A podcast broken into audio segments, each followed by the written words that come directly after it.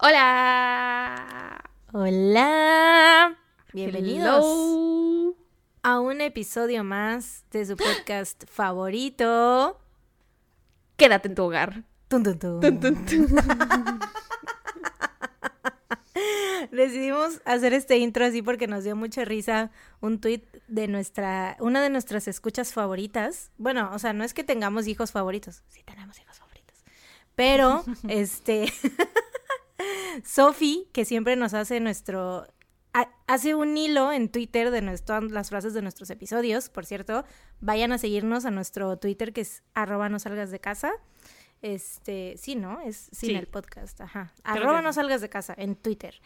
Eh, ahí luego le damos retweets a los, a los tweets que sube, siempre le damos likes a todos sus, los tweets de su hilo. Este, está muy chido, vayan a, a- a seguirla y a seguirnos a nosotros por si no, por si no lo hacen todavía.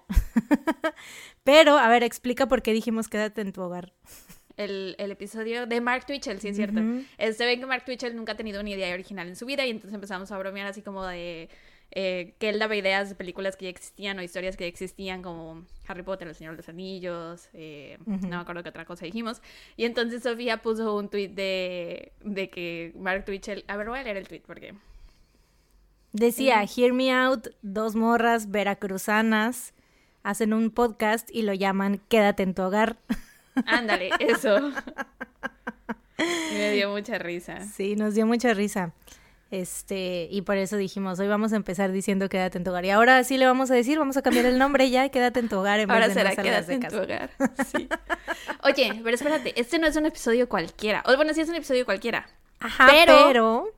Es nuestro episodio número 50.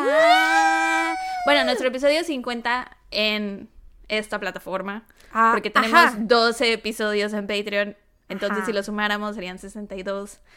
Ajá, y pero- aparte, o sea, los que hemos partido en dos, creo que hubieron dos que partimos en dos, entonces en realidad no se aquí en contaron. Spotify, ajá, no se contaron, pero en Spotify sale como si fueran más episodios, ¿no? Ah, ok, ok, ok. Sí. Pero realmente este de los normales es el episodio número 50. ¡Wow! ¿Qué se siente, Sí. güey?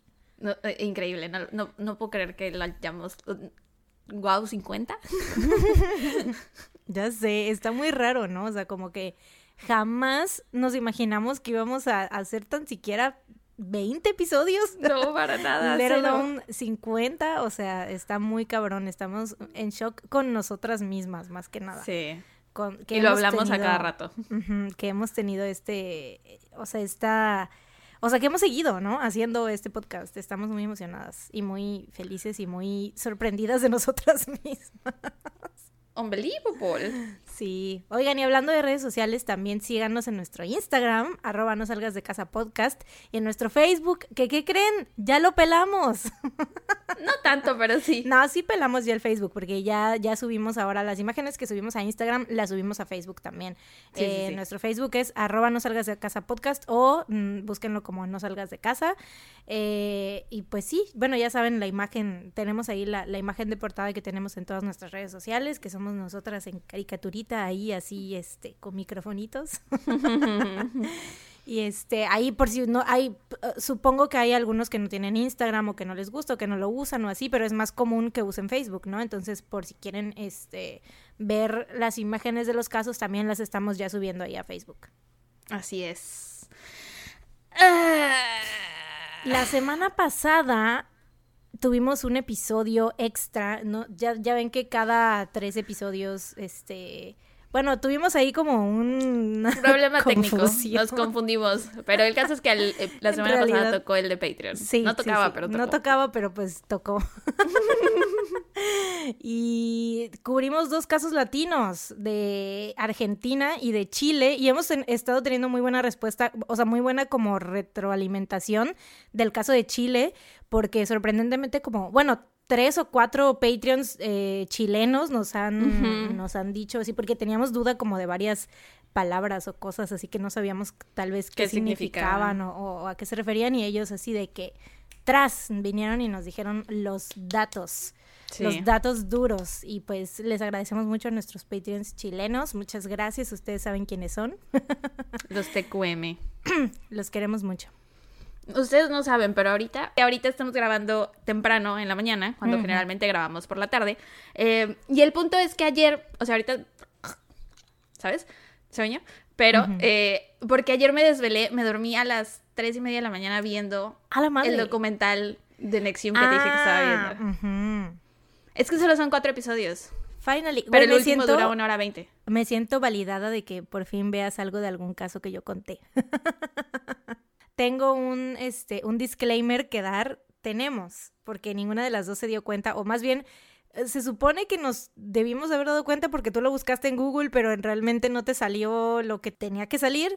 Este, la frase sopa de su propio chocolate sí existe. Inclusive hay una canción, creo, con esa frase o algo así, o sea, no sé, creo que es de banda o no sé, pero la frase existe y nosotras, o sea, me da mucha risa porque nuestro punto de, de, de todo eso cuando, cuando lo dije fue de que, o sea, nos dio mucha risa porque según no existía, pero plot twist sí existe. Sí, pero sí me di cuenta que existía cuando lo empecé a editar y lo había borrado porque no quería mal informarlos, pero tú me dijiste que lo dejara porque era muy chistoso. Entonces lo dejamos. Sí.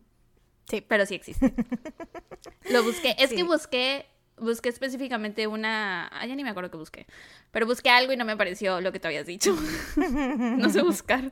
Otro disclaimer que tengo aquí, que es para. Ese es para nuestros Patreons exclusivamente por el del último episodio extra. ¿Se acuerdan que empezamos a cantar eh, la canción de Amigos por siempre? y que yo le dije a Sara así como de que, ¿cómo que contra el muro debes luchar? Es contra el mundo. Y no, sí es contra el muro. Quedé. Quedaste. Qué bueno. Quedé. Eh, Oigan, si se quieren unir, hablando de Patreon, si se quieren unir a nuestro Patreon, ya saben, eh, un episodio extra al mes para nuestros Patreons de 3 dólares y 6 dólares y para nuestros Patreons de 6 dólares. Aparte del episodio extra al mes, tenemos minis cada semana, que son como chismes criminales y así, o sea, como chismecillos, ¿no? Preguntas hacia, hacia nosotras últimamente. Pero el último que subimos fue el de las historias que nos mandaron. Pero exactamente, les pedimos hace como una semana o hace no sé cuánto que nos mandaran historias eh, sobre de ustedes, sobre si conocen este crímenes que hayan pasado en su familia o en su casa cerca de donde ustedes viven, en su escuela o qué sé yo. Y varios eh, de ustedes nos mandaron historias y las contamos en esos minis que son para nuestros Patreons de 6 dólares. Así que pues ahí está. El enlace de nuestro Patreon está en la descripción del episodio. Sí, siempre se los dejamos ahí para que ahí le piquen. Píquenle.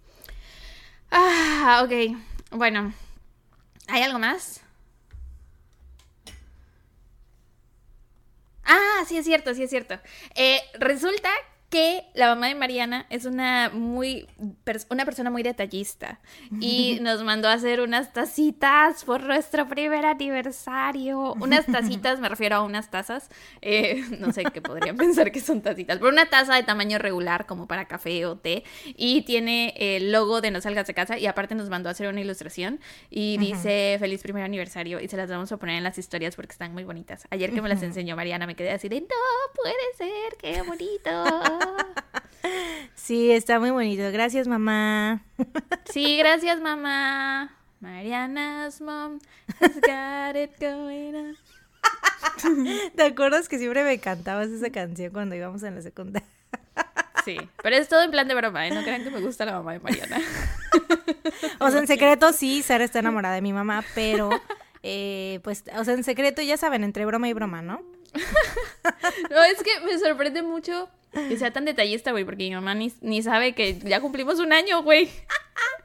es que ella escucha el podcast, o sea, lo escucha todas las semanas, no se lo pierde, no se pierde ningún episodio y es como que...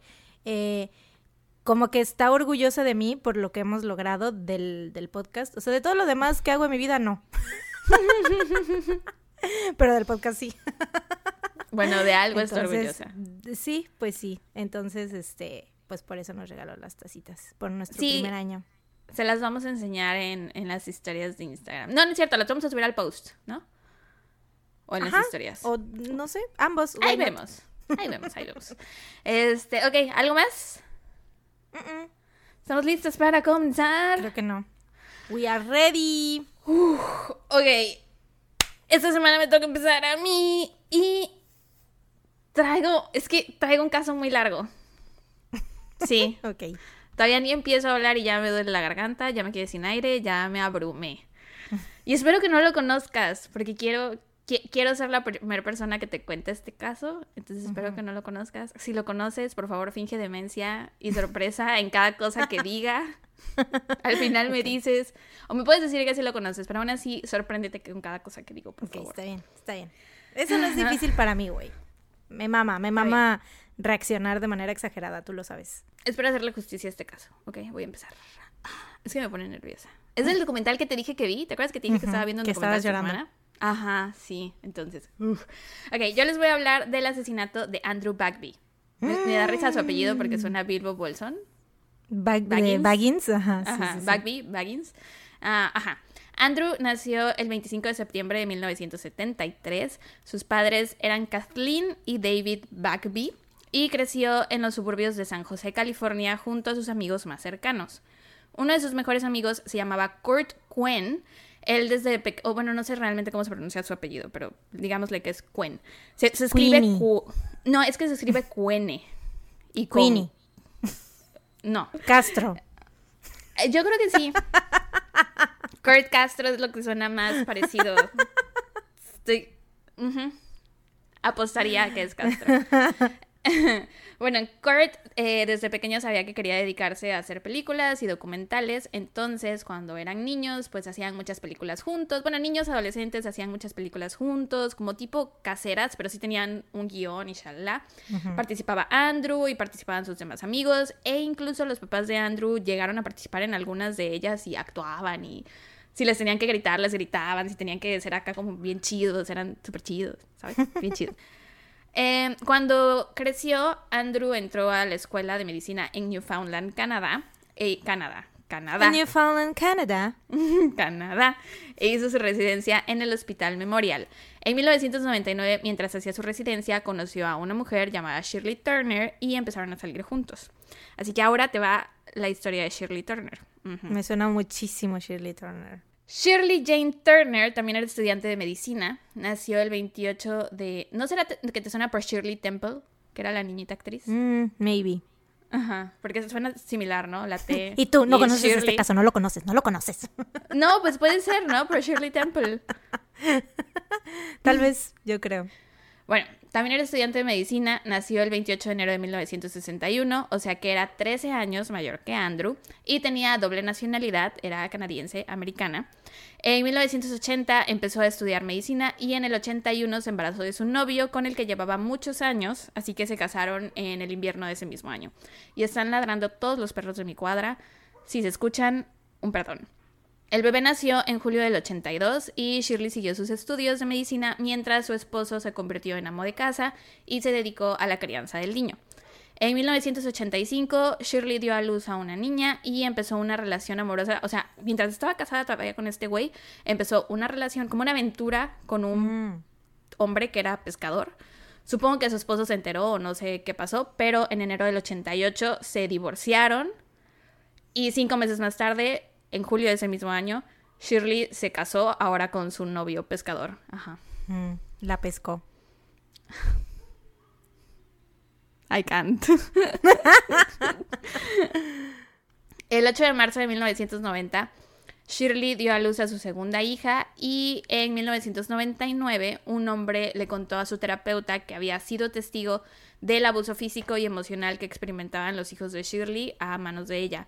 Trabajadores de servicios sociales de Newfoundland entrevistaron a los niños que dijeron que su mamá los disciplinaba con nalgadas y pegándoles con un cinturón.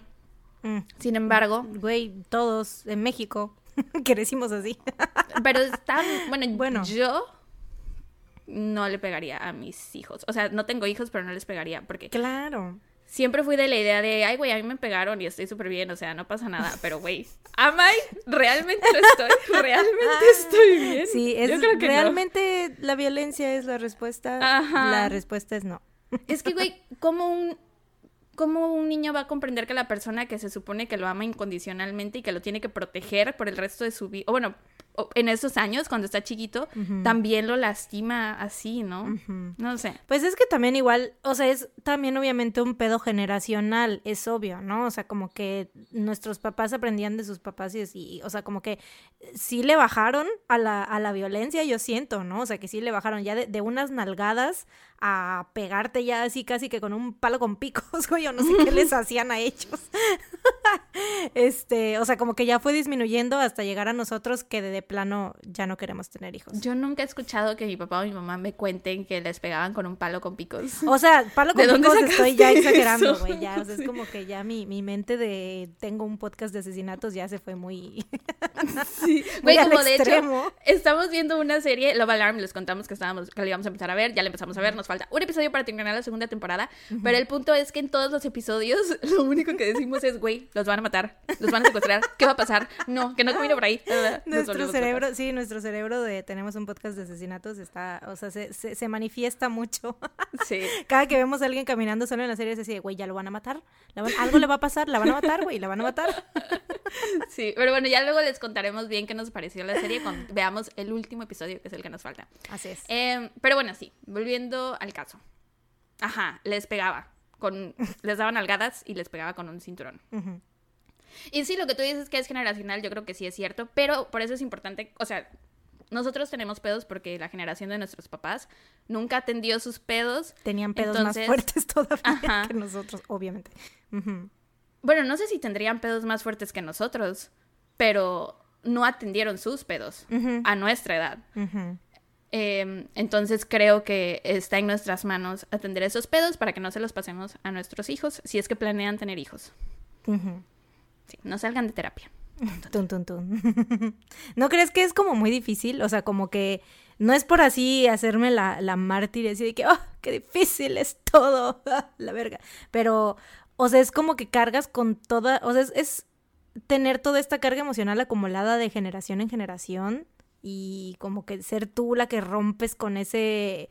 Sí, o sea, claro. romper con, con, esa línea que viene de un chingo de abusos que ni sabían que son abusos o así, y tú tener que, o sea, pues tratarlo para ya no seguirlo, este, heredando. Sí, ah, está horrible. Es duro, es duro. Es duro, pero también vale la pena, creo. Sí. Porque aparte así entiendes muchas cosas. O sea, por ejemplo, sé que ahorita yo tengo cosas en mi vida que yo no sabía que eran porque a mí me pegaron cuando era niña. Por eso ahora sí estoy muy muy tengo esa postura de jamás le pegaría a mis hijos.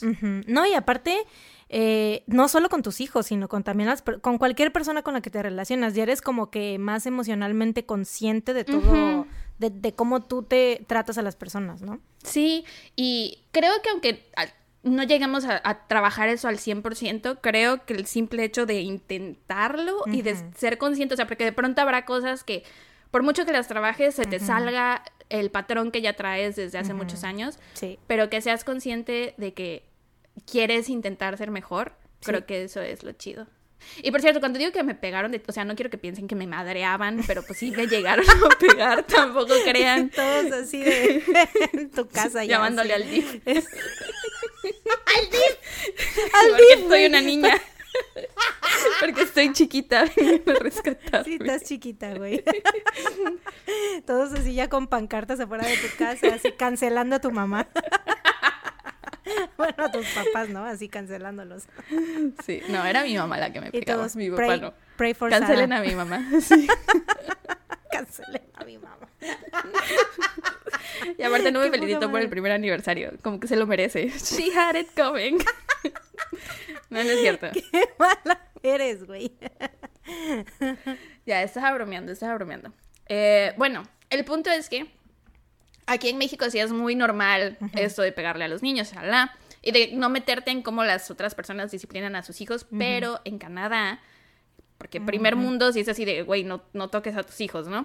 Em, sin embargo, el caso se cerró en enero de 1994 sin que nadie de servicios sociales hablara con Shirley siquiera del tema. O sea, tenían el testimonio de alguien que vio cómo los golpeaba y aparte los niños les dijeron, sí, sí, nos pega, y aún así cerraron el caso así como si nada, güey.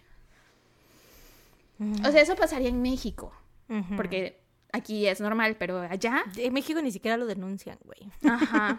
pero allá sí está muy cabrón. O sea, que algo, que un caso como tan así, que, que saben que es algo que no sucede y que lo dejen pasar, sí está cabrón. Tres años más tarde, Shirley y su segundo esposo se divorcian, eh, le dan la custodia de su hija a ella y a los pocos días de que se la otorgan, manda a la niña a vivir con su papá a Portland Creek. Mientras, ajá, porque tenía una niña con el segundo esposo y un niño y una niña con el primero, ¿no? Ninguno vivía con ella, güey. La niña la manda con el papá y a los dos hijos del primer matrimonio los manda a vivir con la abuela paterna. O sea, no sé para qué peleó por la custodia. Para empezar, no sé por qué chingados se la otorgaron si tenía este historial de posiblemente violencia contra los niños o de violencia doméstica, no sé cuál sería el tema. Abuso infantil, supongo. No sé por qué se la dieron. Pero bueno, e, este caso me hace darme cuenta que ah, Canadá no es lo que pensaba, güey. O sea, sé que hemos tenido varios. sí. Varios. El de Tim McLean, ¿te acuerdas el del autobús que te traumé? Ajá, Ese también era de Canadá y me acuerdo que creo ¿Te que acuerdas que te traumé? ¿Que aún te persigue? ¿Esa historia? ¿Cómo no ¿Que tienes pesadillas todas las noches? güey. Sí, No, no sé. Carla Homolka, también tú contaste unos canadienses. ¿Quién es? Sí, pues el del sonámbulo. Y que al final te quedas así, chale. Y el, la mataviejitos canadiense también. Ah, sí es cierto. Sí, que Canadá no es lo que parece, no todo lo que brilla. Las niñas que mataron a su mamá que tú contaste también son canadienses. ¡Ay, wow! Hemos contado muchos casos canadienses. Sí, wow.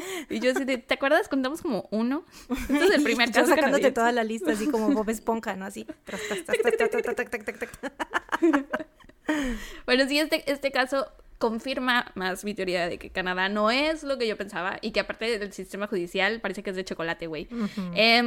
Desde 1982, Shirley empezó a sacar bonus de que les daban a sus hijos de, para un fondo escolar, eran como becas, para que con ese dinero ella pudiera mandar a los niños a la universidad. Pero en el verano del 2000, ella le confesó a un amigo suyo que se había gastado todo ese dinero que había sacado de todos estos bonus para cubrir sus propios gastos. O sea que todo el dinero se lo mamó en ella. Mm. Pero dijo que estaba segura que cuando terminara su residencia iba a ganar un chingo de dinero y que pues con ese dinero iba a mandar a sus hijos a la universidad. Entonces que no pasaba nada. En 1999, mientras hacía su residencia en una clínica familiar en St. John's, Shirley fue severamente criticada por uno de sus supervisores, quien dijo que ella era una persona muy hostil y que se la pasaba gritando y llorando. También fue reportada por falsificar reportes clínicos, un paciente de la clínica se negó a regresar a consulta por el trato que tuvo con Shirley. O sea, nadie sabía cómo tratarla, güey. A nadie le caía bien. Eh, decían que era una persona muy difícil. Nadie quería hablar con ella, confrontarla, criticarla, señalarle así de, oye, esto que haces. O sea, nadie le caía bien. Era, era una pesada. Era, she was a pain in the fucking ass. ¿Sabes? Como que me la imagino como la Gulmi en Love Alarm. Así gritona, pero Gulmi en chistosa y chida. La Gulmi. A la Gulmi, sí. Ahora todo lo relacionaremos con Love Alarm. Con Love Alarm, sí, así. Véanla si quieren entender ahora nuestras referencias. Nuevo logro desbloqueado, referencias de Love Alarm. de dramas así, Ay, es tan suno ese comportamiento. bueno, decían que era una persona muy difícil. Nadie nunca quería confrontarla ni se animaban a darle una crítica, a hacerle un comentario ni nada, porque decían que ella los manipulaba y que, mm. o sea, nadie se quería quedar solo con ella en una habitación. A la bestia. Nadie. Sí, güey, literal. Así de insoportable. uno, de sus, uno de sus supervisores dijo que sentía que Shirley lo manipulaba cada vez que hablaban, que cuando él le señalaba algún error o le decía algo, una crítica, ella le volteaba la conversación y terminaban hablando de los errores de él. Mm. Mm. Algo muy típico. El supervisor también dijo que Shirley podía parecer una persona muy encantadora y amigable, pero que si la cachaban en una mentira o algo se enojaba y ahí es cuando empezaba a gritar y a hacer su berrinche y a llorar y shala, y que tenía mm. un trato muy impersonal con todos los pacientes y que nunca en sus 21 años de carrera le había tocado trabajar con un residente que se comportara como ella. Entonces... Mm. Sí, sí es la Gulmi. Sí, güey, pero peor. Aparte faltaba a cada rato al trabajo, cuando la mayoría de los residentes faltaban una vez al año y ya, a lo mucho, güey, una vez al año. Ella faltó nueve días en tres meses. Y siempre, sí, güey, y siempre daba excusas súper pendejas, decía que es que mis hijos están enfermos y tengo que ir a cuidarlos, o es que tenía migraña, o simplemente no decía nada. Y lo de los hijos enfermos, sabemos que es mentira, porque ni siquiera Ni viven siquiera con vivía ella. con sus hijos, Ajá. ajá. Y literal ni siquiera vivían en el mismo estado, los mandó a vivir al otro lado del país. Pinche vieja, güey, ya me cayó mal. Sí, por eso, por eso les estoy contando todo esto, para que la odien. Em, y aparte de todo esto, hubo otra situación más en la que los verdaderos colores de Shirley salieron a relucir. En marzo del 96 empezó una relación con un residente del hospital St. John's, en donde ella trabajaba. El residente era 13 años menor que ella. No es Andrew, no es del que te empecé a hablar, esta es otra persona. Y después de que el novio la terminó, y se mudó a otra ciudad en Newfoundland, Shirley empezó a acosarlo por teléfono. En noviembre del 97 lo buscó para pelear con él, güey, y lo golpeó en la quijada con el tacón de su zapato. Y este chavo dijo, sí, dijo que nunca jamás le pensó que ella pudiera ponerse violenta con él porque él era mucho más grande que ella en tamaño, ¿no? Pero que, pues, la bata era muy violenta. Em, debido a esto, el hombre optó por mudarse a Estados Unidos, literal, huyendo de ella. Pero la tipa lo siguió, güey. ¡A la mierda! Sí, y le llenaba el buzón de teléfono con llamadas amenazantes y de pronto se aparecía en su departamento sin avisar. Y literal el chavo tuvo que llamar a la policía para que la tipa se fuera. O sea, varias veces tenía que llamar a la policía para que se la llevaran. ¡Qué loca, güey! en varias ocasiones él le comentó a la policía que le daba miedo porque no sabía lo que Shirley podía llegar a hacer. Claro, güey, por supuesto, estás lidiando con una maldita stalker. Y que lo ¡Qué siguió, güey, de Canadá De- a Estados de- Unidos. De país, sí, güey, o sea, te cambias Sí. de país huyendo de ella y te sigue, o sea, qué No mames. horror. Ya sé. El 7 de abril del 99, el exnovio encontró a Shirley semi-inconsciente tirada en el piso afuera de su departamento.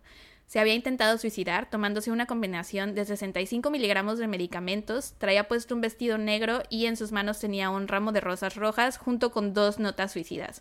Una de las notas era para el ex y la otra era para su psiquiatra. La del psiquiatra decía, no soy mala, solo estoy enferma. La llevaron al hospital a tiempo donde le hicieron un lavado gástrico. Al día siguiente, el exnovio recibió un mensaje de voz de una mujer que decía, la doctora Turner murió anoche. Y era Shirley. Shirley era la doctora Turner. Y ella no murió. Y creo que ella era la de la llamada. O sea, pero güey, ¿qué pedo con su vida? ¿Qué creepy? ¿Por qué va a intentar suicidarse afuera del depa de su exnovio y vestida en un vestido negro y con, Con rosas, rosas. en las manos, güey? What the fuck? Güey, ¿qué, es esto? eh, Elena de My Chemical Ay, Romance. Sí, eso estaba yo pensando, un video de My Chemical Romance. What the fuck? ¿Cómo se llama? Gerard, de- Gerard, ¿qué? Pone, Gerard Way, este... No aprobaría esto. Una, un radio, ¿no? Así, con Elena de fondo. Sí. Yo también pensé en eso, güey. Nuestro cerebro. Burn like incinerate. Párame, párame porque sigo. We are. Na, na, No, na, na. no me des cuerda. La canto toda, güey, me la sé completa. No, yo no me la sé, solo la puedo guasha And what's the worst you take from every heart you break? And like a blade you stain. Well, I'll be ho- Párame, güey. Ya párate, pues yo ya no estoy cantando. Ahora estoy Pero no me dices nada, güey. Si no me dices nada, yo sigo. Ay, es que te ves, o sea, parece que te lo estás pasando muy bien. no quiero interrumpirte. Parecía que te estabas divirtiendo. Y aparte, o sea, se queda callada, pero está así sonriendo así. Como de. Whatever makes you happy. Solo te quiero ver feliz. Ah, mm. Shirley completó sus residencias y le dieron licencia para practicar medicina, güey. No había pasado ni un año de que había acosado a este tipo, o sea, que había, lo había perseguido por países, de que se había, ajá, de que lo había seguido hasta Estados Unidos y de que se había intentado suicidar en la puerta de su casa. No había pasado ni un año y aún así la consideraron apta para practicar medicina, güey. Ujú. A los pocos meses conoció a Andrew Backby, que es el hombre Mm, del que te hablé al Andrew. Él es nuestra víctima. Y pues se conocieron y empezaron a andar. Y aunque la familia y amigos de Andrew no sabían nada sobre todo esto que te acabo de contar de Shirley, ninguno estaba de acuerdo con su relación. No, pues Porque claro, siempre. la conocían y era así de que, güey, qué horror de persona. Ajá, no era, nunca, al principio no se mostraba como la persona gritona y llorona que era, em, pero siempre les daba una mala impresión porque actuaba raro y hacía comentarios fuera de lugar y Mm. hablaba de cosas muy sexuales con los amigos de Andrew cuando ni la conocían. Mm. Súper fuera de lugar. Em, pero nadie le decía nada a Andrew sobre esto porque él había pasado mucho tiempo soltero. Resulta que Andrew tuvo una novia por muchos años con la que se comprometió, pero el compromiso terminó antes de la boda. No sé por qué terminaron. Eh, la ex se llama Heather. Y después de que terminaron, siguieron siendo amigos. Ella también era doctora, así que todavía se frecuentaban. Y como que nunca dejaron estar en la vida del otro y siempre se quisieron mucho. Pero ella ya estaba empezando a rehacer su vida y estaba saliendo con otras personas. Así que cuando Andrew empezó a salir con Shirley, sus amigos se alegraron al principio porque dijeron, ah, qué buena onda, ¿no? Ya está moving on, ¿no? Ajá, pero ya que conocieron a la vieja, se quedaron así de... ah, Mm. ah. Siento que era como, es la Janice, ¿no? Así de... Pero Janice no era así. O sea, no, Janice no, no, buena. ya sé, ya sé, ya sé, pero me refiero de que todos tus amigos, o sea, cuando la conocen es así de, güey. Así como de, no, güey, no, así de, ya tengo novia, ay, qué padre, qué chido, la conocen y... ah. Sí. Andrew estuvo viviendo en Nueva York por un tiempo. Eh, Shirley se mudó a Iowa, o sea, se quedó viviendo en Estados Unidos, pero no estaban viviendo en el mismo estado. Y regularmente ella era la que viajaba a Nueva York para visitarlo. Creo que en este periodo ella viajó como seis veces a Nueva York para visitarlo y Andrew viajó una vez a Iowa a visitarla. Mm. Entonces, amiga, date cuenta. O bueno, no sé, a lo mejor le pagaba los vuelos, quién sabe. En el 2001, Andrew estaba súper feliz porque comenzó una residencia en una clínica familiar en Pensilvania. En octubre de ese año, Shirley se compró una pistola, una Phoenix Arms HP-22 de calibre 22 y se metió a clases de tiro. Mm. Sí. Con su eh, claramente deteriorado estado mental. Y lo peor es que le O dieron sea, el permiso. Exacto, a eso Sí. voy, o sea, con su Sí.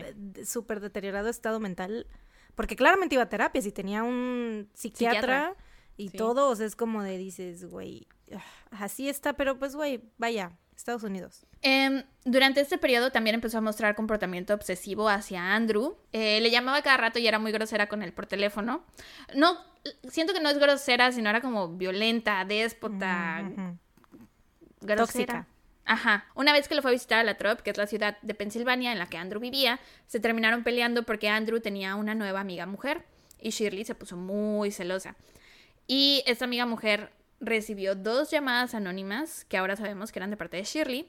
Una de esas llamadas la citaba en un eh, estacionamiento o algo así, le decía, vamos a vernos en un estacionamiento. Y la chava fue, güey. Afortunadamente no le pasó nada, pero la chava fue. Y la otra llamada an- anónima decía, pregúntale al doctor Bagby sobre la hermosa doctora rubia con la que está saliendo. Shirley era rubia. Ella era la hermosa doctora rubia. La hermosa Sí. doctora Rubia. Delusion, convince yourself. si uno no se echa porras, entonces ¿quién? If you don't love yourself, how the hell you gonna love somebody else? Exacto. Can I get an amen up in here? Amen.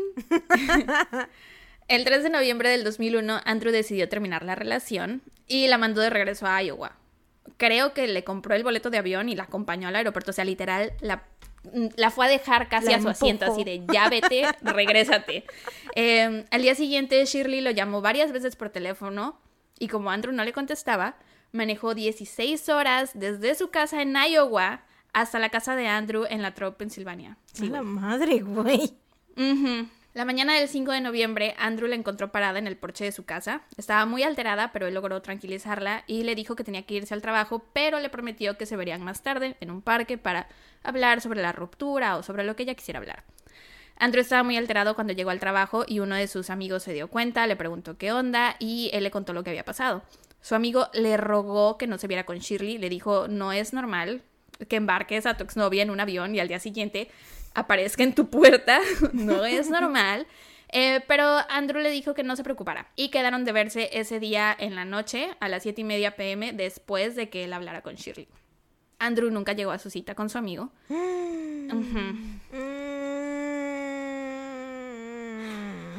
Sí. Eh, Andrew nunca llegó a la cita con su amigo y fue encontrado muerto al día siguiente en el estacionamiento del Parque Keystone, que es donde se había quedado de ver con Shirley. Había recibido cinco disparos en la cara, en el pecho, en los glúteos y en la parte trasera de la cabeza. Los disparos provenían de un arma calibre 22. Mm. Con el testimonio de su amigo del trabajo, la policía de Pensilvania supo que Andrew se iba a ver con Shirley, así que fue la primera persona a la que contactaron. Ella les dijo que el 5 de noviembre, que fue cuando alguien mató a Andrew, quién sabe quién, ella había estado en cama todo el día, muy enferma, se sentía súper mal, güey, tenía una migraña horrible. Sin embargo, la policía tenía los registros de su celular que mostraban que había hecho llamadas literal por todo el país, o sea, cruzando de Iowa a Pensilvania, estuvo llamando y llamando y llamando por teléfono. Y aparte tenían el registro de que había accedido a su cuenta de eBay y de Hotmail desde la computadora de la casa de Andrew. Mm, Y aparte usó el teléfono de la casa de Andrew para llamar enferma a su trabajo, para avisar que no iba a ir. mm, O sea, no era muy brillante. no, claramente. Sí. Y aparte de esta evidencia que tenían, eh, había un testigo que dijo haberla visto en el parque con Andrew, que habían visto sus coches, porque los dos llegaron separados, ¿no? Los dos llegaron en sus coches y que el testigo los había visto a los dos ahí. Em, cuando la confrontaron con esta evidencia, Shirley dijo que sí, que ya se acordaba, que sí había visto a Andrew en el parque. Ay, sí, claro, ya me están regresando 5 de los noviembre de este año. Pensé que me Mm, preguntaban del De hace 1984. dos, tres años. Sí, claro, claro. Ya, ya. Sí. It's all coming back. Sí, ya, ya me acuerdo, tienen toda la razón, sí me vi con Andrew ese día. Pero le dijo que ella, le- o sea, les dijo a los policías que ella le había dado la pistola a Andrew y que él la guardó. Él- ella le dejó la pistola y ya. Ajá. ¿Qué Sí. pedo, güey? Y aparte, o sea, ya cuando la policía empezó a en- a entrevistar a otras personas, entrevistaron a su maestro de tiro y el maestro de tiro le dijo a la policía que Shirley le había dicho a él que le habían robado su pistola. Mm, Entonces a nadie le contaba la misma historia. Al darse cuenta que se había convertido en la sospechosa número uno del asesinato de Andrew, Shirley tomó sus maletas y voló de regreso a St. John's, Newfoundland, Canadá. Ahora sí le puse acento a la última. Canadá. sí, Canadá. Em, como tenía la doble nacionalidad, podía ir y venir a su antojo y podía quedarse por tiempo indefinido en cualquiera de los dos países. Entonces, para poder enjuiciarla por el asesinato de Andrew, primero tenían que lograr extraditarla de vuelta a Estados Unidos. Y aquí es donde entra Kurt Quinn, o Quinn, o Castro, que es el amigo del que te hablé al inicio. Kurt Cobain. El mero. Em, él hacía películas, ¿te acuerdas que te dije? Y shalala, shalala. Mientras todo el aspecto legal de la investigación avanzaba, Kurt empezó a hacer un pequeño video para recordar a Andrew. Mm, Sí. todo comenzó porque Kurt eh, habló con uno de los amigos de la universidad de Andrew, que le compartió que uno de los intereses que él y Andrew tenían en común era la fotografía. Y Kurt se sacó de onda porque él nunca había escuchado que a Andrew le gustara la fotografía. Y se quedó así de wow. O sea, era uno de mis mejores amigos y yo no sabía esto de él. ¿Cuántas cosas más habrá sobre él que yo no sabía? Entonces empezó a hacer este video en el que planeaba intercalar algunas de sus películas caseras que habían filmado cuando eran niños y adolescentes, junto con entrevistas de amigos y compañeros de la universidad que pues ya conocieron a Andrew más en su etapa adulta, ¿no? Tipo amigos de lo- del hospital o de la escuela de medicina, shalala. Y también planeaba entrevistar a Kathleen y David, que eran los papás de Andrew, como para armar un documental de su vida. Qué bonito, güey. Sí, güey, la verdad Qué que gran detalle. súper, el más... ¡Wow! El más. si me muero, wow. hazme un documental. No voy a estar aquí para verlo, pero lo esperaré. sí. Pues yo también espero que hagas un documental y que lo dirija este David Fincher. Y si nos hacemos, y si nos hacemos un documental como si estuviéramos muertas pero estamos vivas, es muy creepy, es muy retorcido. No, te encantó la idea por lo que veo. Muertas. Yo pensando que mi idea era súper retorcida y tú. Como si estuviéramos muertas, güey. ¿Nunca has aparte, o sea, como, güey, yo así de, sí, güey, sí, súper buena idea, por supuesto. Nunca te has imaginado así de qué diría fulanito de tal en mi funeral. Güey, yo soy como el como niño de así, ¿no? soy como el niño de Submarine. A menudo me imagino que me muero y digo así de, güey, ¿qué va a pensar? ¿Qué va a decir tal persona? ¿Qué va a decir tal persona? ¿Qué va a decir tal persona? O sea, es como así de, de narcisista y egocéntrica soy a veces. Yo igual, yo igual. Y sabes que sé que no viste eh, Bajo la misma estrella, The Fault in Our Stars, Uh, pero no. Es una historia bonita, no sé por qué haces esa expresión. Eh, pero el punto es que uno de los personajes principales se va a morir y la otra persona pues es su pareja. Y entonces el que se va a morir le pide a la pareja Es la así que- de... Ajá. Este, le pide a la pareja que le que lea lo que va a leer en el funeral para que él también sepa lo que va a decir de él. Mm. Sí, ya sé. O Algo sea, así hay que de que te voy a hacer llorar. Vamos a jugar a que nos morimos. Con la ayuda de Nicholas Parks, que nos dé la introducción. y ya de ahí cada quien. Va. Entonces, este documental se va grabando mientras eh, la investigación sigue abierta. Eh, en el documental, Kathleen y David están muy tristes, enojados y alterados por la muerte de su hijo. Shirley está en Canadá, escondiéndose de la justicia estadounidense. Se hace el funeral de Andrew en Estados Unidos y la invitan al funeral pensando que así lograrían que ella regresara a Estados Unidos, pero pues la tipa no regresa. Obviamente, pues se está escondiendo de la justicia. Eh, a pesar de todo, lograron presentar cargos en su contra y fue arrestada en St. John's, Newfoundland, el 12 de diciembre del 2001 y la dejaron salir bajo fianza ese mismo día, güey. Lo único que pidió el juez David Russell, que era el que estaba a cargo de este caso, ese día para dejarla libre fueron 75 mil dólares, de los cuales 65 mil fueron puestos por su psiquiatra personal, güey. Ah, Dime si eso no está súper raro. sí. O sea, ¿Qué? el psiquiatra la hacía, la hizo matar. Estaba enamorado de ella. No sé. Tun, tun, tun. Averígualo. Tun, Em, bueno, aparte de los 75 mil dólares, la hicieron prometer que no dejaría Newfoundland, que iría semanalmente a firmar un registro y que no intentaría contactar a la familia Bagby.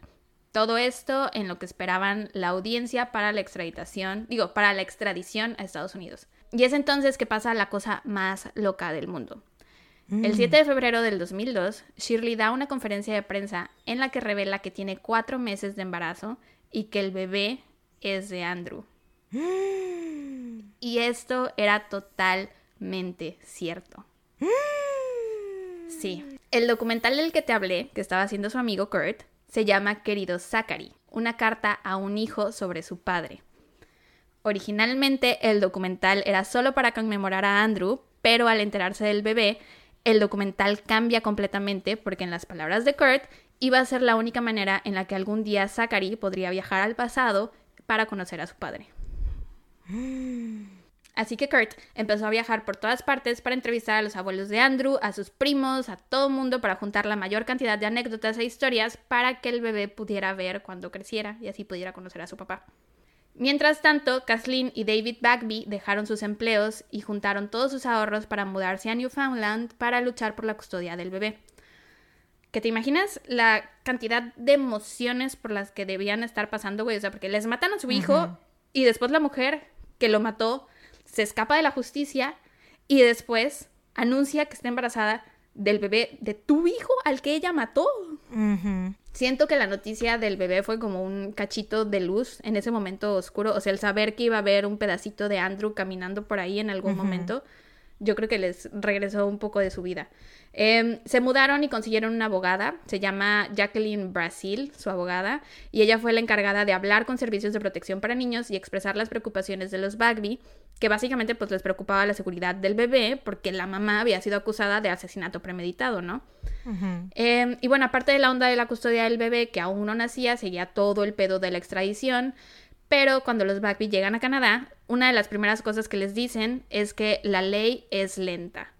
Y no era broma. Tuvieron un chingo de audiencias, supongo que así se llaman, o no sé cómo llamarlas, pero eran totalmente inútiles. Eran como reuniones varias entre abogados y jueces, estúpidas. El 15 de febrero, el fiscal Madden reconoció que la petición de extradición había sido recibida. Cesaron hasta el 11 de marzo, en donde decidieron que se reunirían para elegir una fecha para la vista de extradición el 25 de marzo. Ese día decidieron establecer la fecha para la vista de extradición hasta el 27 de mayo, donde se hicieron bolas debatiendo la traducción de una palabra en francés contra la de inglés de una sección del acto de extradición y decidieron cesar hasta el 11 de junio, porque ese día No iban a tener una traducción más específica. Pero ese día lo que pasó fue que el juez dijo que él no estaba en posición para emitir juicio sobre la traducción y que cesarían de nuevo hasta el 30 de julio. O sea, desde el 15 de febrero hasta el 30 de julio y no avanzaron nada y tuvieron un chingo de reuniones, neta, puras pendejadas. Qué estupidez, güey. O sea, Sí, totalmente. ¿qué año era? El 2000, 2000, 2001. Güey, ya había Google, güey. Ya había Google Translator. Sí. o sea, no, qué, ¿Qué pedo? Mientras todo esto ocurría, el 18 de julio del 2002 nació el bebé y Shirley lo llamó Zachary Andrew Turner. Kathleen y David, que son los abuelos del bebé, fueron a visitarlo para conocer a su nieto, pero ella no los dejó acercarse, tuvieron que quedarse a metro y medio de distancia detrás de una pared. No dejó que se acercaran al bebé. O sea. Sí. Tuvieron que verse con Shirley en la corte de familias para negociar un acuerdo como de custodia compartida. Toda esta negociación duró casi un mes porque la tipa les ponía traba tras traba y les daba largas, pero al final accedió a darles una hora a la semana con Zachary, pero en esa hora los trataba como si ellos fueran los criminales, güey. O sea, a fuerza tenía que haber un supervisor monitoreándolos y antes de que pudieran acercarse al bebé, los tenían que registrar para ver que no trajeran armas o cosas peligrosas para el niño. O sea, como, de verdad, como si ellos fueran los criminales. ¿Qué, ah, ¿qué pedo con esa vieja, güey? ¿Por qué no está en, la cárcel? Eso es lo que más me, me, me vuela la cabeza, güey. Ya sé, güey, ya sé. Mató a alguien, güey. ¿Qué pedo? O sea, pinches... Ah. I know. En el documental salen Kathleen y David hablando de la primera vez que pudieron conocer a Zachary y puedes ver la felicidad en sus ojos, literal se les iluminan cuando hablan de él. Muestran varias fotos con él y pues sí se ve que el bebé llegó a cambiarles la vida para bien em, después del horrible suceso por el que habían pasado. De hecho, en, en este documental ellos comentan que cuando se enteraron de lo de Andrew, sus planes eran suicidarse después del funeral porque ya no mm. tenían razón para vivir. Entonces, qué, qué fuerte, güey. Sí, güey. Entonces lo del bebé fue literal lo mejor que les pudo haber pasado porque les dio una razón para vivir. Claro. Y pues ellos súper felices, ¿no? Con la hora a la semana que podían pasar con Zachary. Pero Shirley seguía con sus mamadas, inventaba que el bebé siempre estaba agitado cuando se lo devolvían o que siempre intentaban quedárselo más tiempo, como para que servicios de protección para niños ya no les diera el permiso a ellos para verlo. Pero bueno, por fin, el 14 de noviembre del 2002, Shirley fue encarcelada. Un juez declaró que un jurado adecuadamente instruido probablemente la encontraría culpable y la metió a la cárcel eh, mientras esperaban la decisión del Ministerio de Justicia para extraditarla a Estados Unidos. Y en ese momento, Shirley le otorgó la custodia de Zachary a los Bagby mientras ella estuviera en prisión. Con algunas condiciones, claro. Lo tenían que llevar a la prisión para una visita semanal, lo que significaba que Kathleen y David tenían que manejar dos horas todas las semanas para ver a la mujer que estaba acusada de asesinar a su hijo. Aparte, cada vez que ella quisiera hablar con Zachary, llamaba a la casa de los Bagby y ellos tenían que hablar con ella por teléfono también. Y la tipa les hacía conversación y era horrible. Algunas de las llamadas están en el documental. Se acercaba Navidad, entonces les pidió que por favor compraran un regalo de su parte y el regalo era un portarretrato en el que quería que pusieran una foto de ella con Andrew, güey, y que dijera mamá y papá. Y en la llamada le pregunta a los Bagby, ¿se sienten cómodos con esta idea? Y ellos así, mm. no, no nos sentimos cómodos. O sea, güey, ¿por qué vamos a poner una foto tuya con nuestro hijo si tú lo mataste? Em, también le escribía largas cartas a Kathleen para hacerla sentir mejor o sea, cada que podía le sacaba el tema de Andrew y se suponía que ese tema solo se tenía que tratar mediante los abogados, pero a la tipa les encantaba hacerlo sufrir. Eh, pero pues ellos estaban dispuestos a soportar todo esto por el bebé, por Zachary. Y eso es lo que hacía que valiera la pena. Y pues, de nuevo, como el sistema judicial de Canadá al parecer es de chocolate, la dejaron libre, güey. Y una vez más, ah. el 10 de enero del 2003, los Bagby tuvieron que entregarle a Zachary. ¿Cuánto tiempo pasó? ¿Dos años en la cárcel o cuánto? No, güey, la arrestaron el 14 de noviembre del 2002 y la dejaron ¡Ah! libre el 10 de enero del 2003. Menos de tres meses. Ah. Ah. Ah. ¿Por, cómo, ¿Por qué, güey? ¿Cuál fue el... ¿Por qué? Ahí te va, ¿por qué? La dejaron libre porque la jueza Gail Welsh, Gail Welsh dijo que aunque el crimen por el cual se le culpa es violento y serio, no fue atentado hacia la población general. No hay indicio de un desorden psicológico que pudiera sugerir que hay riesgo a la población en general, ya que su mm. crimen, aunque violento, fue de naturaleza específica. O sea, básicamente mm. su lógica fue, Shirley ya mató a la persona que quería matar, así que ya no hay pedo, vamos a dejarla libre. Ah. Y así fue que la dejaron salir bajo fianza ah. de nuevo, güey. Ah. Ah. Sí. ¿Qué, ¿Qué es esto, güey? ¿Qué es esto? ¿En qué realidad estamos? sí. ¿Estamos en la realidad del absurdo, acaso? ¿Qué está pasando? Es más difícil salir de la cárcel en el puto monopolio, güey, que salir de la cárcel en Canadá, güey. o sea. turista, güey. Muchísimo más difícil. Sí, güey. Te lo mamaste. Sí, la neta sí. Bueno. ¿Qué pedo? O sea, ni, ni tres, o sea, no lo puedo creer, güey. Espérame, déjame procesarlo. Te doy Tres me, o sea, mató a alguien, güey. ¿Qué, ¿Qué, está pasando? Ajá. Ah. Bueno, ya, ya continúa. Y aparte como que no presenta un peligro por antecedentes psicológicos y sabemos que tiene pedos, güey. Claramente, o sea, al otro ex lo siguió y le enterró un estileto en la quijada, güey, o sea, qué chingados, güey. Se intentó suicidar afuera del departamento de su ex también, lo siguió de Canadá a Estados Unidos, ¿cómo no? ¿De what? bueno, y entonces los Bagby, para poder seguir viendo a Zachary, tuvieron que empezar a verla a ella también. Cada vez que querían ver al niño, ella estaba ahí. Tuvieron que pasar un chingo de tiempo con ella, tenían que ir al cine, a clases de natación, a la iglesia, a todo iban juntos. Y ella en lugar de referirse a ellos como los abuelos de Zachary, los llamaba niñeros, güey. Em, y mm. pues ahí, sí, ¿qué le pasa? Son sus abuelos, que chingue su madre. horrible persona, güey, por supuesto. Y pues en el documental salen un chingo de fotos de ellos con Zachary y con Shirley. Y, o sea, ves las fotos y a lo mejor no sientes nada, ¿no? Pero ya que conoces la historia, ver las fotos te hace sentir súper incómoda. Em, y mientras tanto, ella le seguía diciendo cosas rarísimas sobre que les daba, le daba miedo dejarles al niño porque ella tenía miedo de que ellos fueran a lastimar a Zachary. Em, y se ponía a llorar y a gritar cuando hablaba con ellos por teléfono y a fuerza quería sacarles el tema de Andrew y se ponía celosa porque el bebé prefería a Kathleen, o sea, prefería a la abuela. Y una vez en el primer cumpleaños de mm. Zachary, que fue el 18 Ay, no me digas que mató al niño, güey. No, no, no, no sé, no sé. Mm. En julio del 2003, que fue el primer cumpleaños del bebé, le hicieron una fiesta y el niño creo que se cayó o no sé, pero pues estaba llorando. Kathleen lo levantó y dijo, ay, ya, mi bebé. Y la Shirley se enojó por eso, güey. Le dijo que no tratara de ocupar su lugar. O sea, nada más estaba consolando al bebé, güey. Yo le digo mi bebé a mis perros no porque creo que hayan salido de mí. sé que no son mis hijos de verdad. no sé qué le pasa, güey. ¿De verdad? Te tengo que decir algo, no son mis hijos biológicos. y yo, sé que ah, se parecen mucho a mí. pero no son biológicos. Eh, pero bueno, el rollo de la extradición seguía en pie y la próxima audiencia estaba programada para el 25 de septiembre, que curiosamente ese día sería el cumpleaños número 30 de Andrew.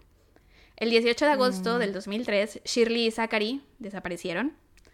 Fueron como dos o tres horas de incertidumbre hasta que encontraron el cadáver de un bebé junto con el cadáver de una mujer adulta en la playa sur de la Bahía Concepción.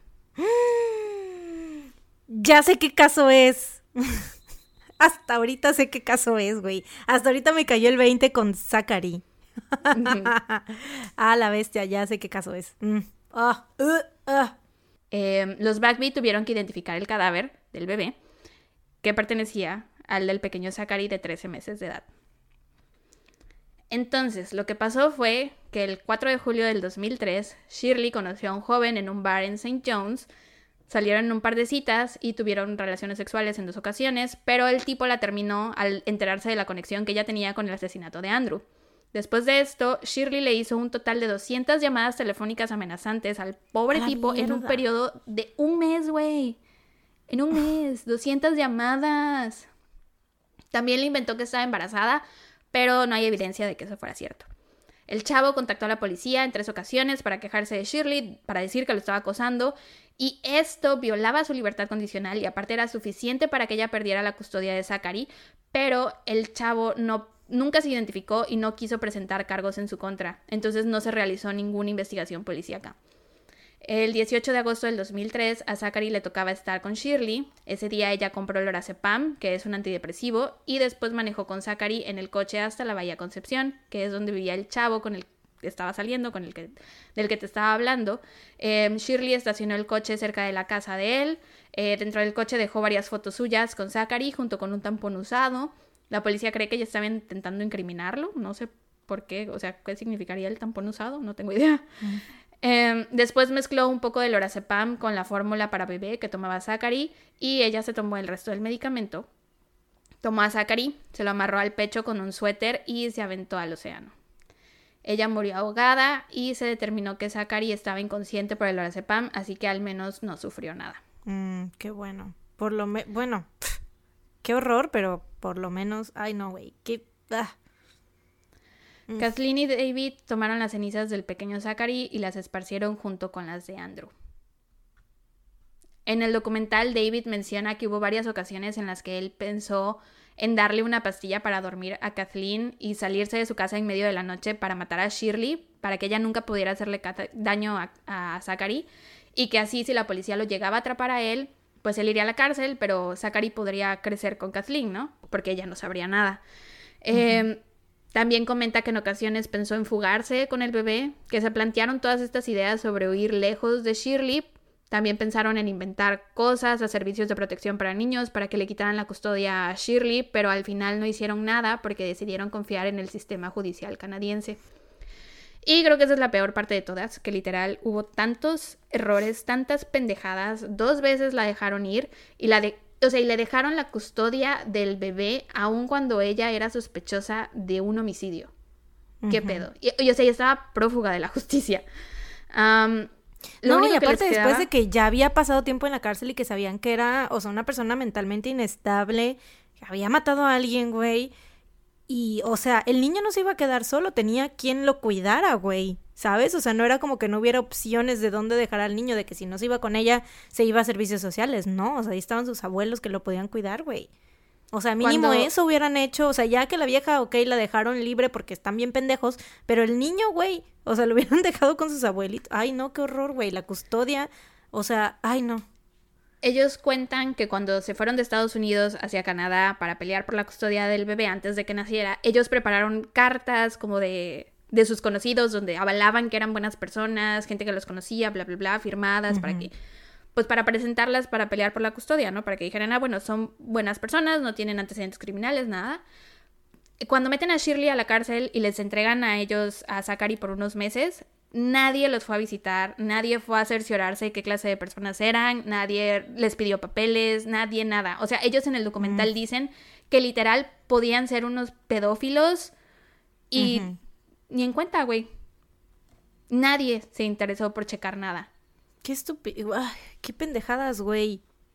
Sí. Qué horrible. Qué. Ah. Lo único que les quedaba a los Backby era luchar por reformas en la ley para que nadie tuviera que pasar por lo que ellos pasaron y eso hicieron, se dedicaron por completo al activismo.